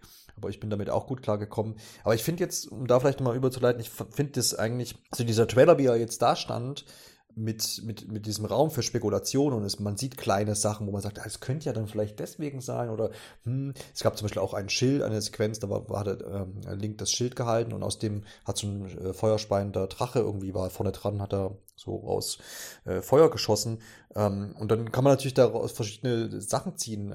Vielleicht gibt es ein neues Crafting-System, vielleicht mhm. ist das einfach nur ein Item, was gefunden wurde. Ähm, ganz viele Möglichkeiten und ich finde es schön, dass man aufgrund dieses Trailers jetzt diese Spekulation überhaupt machen kann. Ich finde das, finde das ganz gut, weil was nützt es mir jetzt, wenn man jetzt irgendwie alle, alle Features schon aufgelistet hätte und mhm, irgendwie sagt, das und das wird sein und dann ist es aber sowieso ja noch so lange hin. Und so kann man da so ein bisschen gespannt sein, was draus gemacht wird. Und vor allem wird einem ja im Vorhinein jetzt nicht der Spielspaß dann so ein bisschen mhm. kaputt gemacht, wenn man ja. jetzt alles eins zu eins schon weiß, weil das gibt es teilweise ja auch wo man so wirklich im Vorhinein alles schon so, jetzt bei Nintendo nicht, wo Spiele präsentiert werden, wo so wirklich alles Stück für Stück schon erklärt mm, wird und yeah. wo ich immer sage, ja, würde ich gerne einfach irgendwie selber erfahren mm, und, und yeah. freut man sich auf die Überraschungen, die dann irgendwo drin stecken ich weiß jetzt auch nicht, wie das bei euch war, aber bei Breath of the Wild, bevor es erschienen ist, ähm, wusste ich da tatsächlich auch immer noch nicht, was mich da tatsächlich so erwartet. Mhm. Man kannte ja doch recht wenig, man kannte so diesen, dieses Anfangsplateau und war sich ja auch nicht so ganz sicher, ob das, was man da jetzt gesehen hat, ob sich das über so das gesamte Spiel tragen würde. Und mhm. ähm, kurz bevor es ja dann erschienen ist, kamen dann auch die Tests und ich weiß auch, dass was bei uns in der Redaktion dann schon so, so langsam so, so hochköchelte, okay, das ist was ganz Großes, das Spiel. Und dann, als die ganzen Wertungen rauskamen, war man sich da ja auch ziemlich sicher, dass das jetzt ähm, wirklich seit Ocarina of Time vermutlich das beste Zelda-Spiel ja. ist, oder zumindest, wo man sich drauf einigen kann. Ja, auch und, ähm, mhm. Ja, eben. Und ähm, nicht nur das, also es wird ja auch von vielen als dann oder damals zumindest als das beste Spiel überhaupt auch betitelt. Darüber mhm. kann man natürlich streiten, ist ja sehr mhm. subjektiv. Mhm. Aber ähm, genau, und das weiß ich auch noch, dass das auch ein ganz großer Punkt bei mir war, dass es mich dann auch so abgeholt hat, weil ich das vorher überhaupt gar nicht einordnen konnte, so was mich da erwartet, mhm. wie das so funktioniert. Und es gibt dann, also das war für mich wirklich dann auch so dieser Moment, wo ich mir dann dachte, okay, wow, das ist, das ist echt viel größer, als ich es mir vorgestellt habe. Ähm, ich habe so bestimmt so sechs Stunden gebraucht, bis ich über dieses Plateau hinaus war und dann eröffnet sich erst die gesamte Spielwelt für einen und dann dann dachte ich mir, okay, so geht's ja ab und äh, dann dann da also das das werde ich auch echt nicht vergessen, weil das das war mir so nicht bewusst. Ich dachte, okay, jetzt läuft man hier so über das Plateau und dann wird sich da hier und da was verstecken und ähm, wenn mhm. sich dann diese ganze Spielwelt dann vor einem ähm, ja so entfaltet hat, das das ist echt so ein unvergessbar ja unvergesslicher mhm. Moment, den ich da mit hatte. Ja.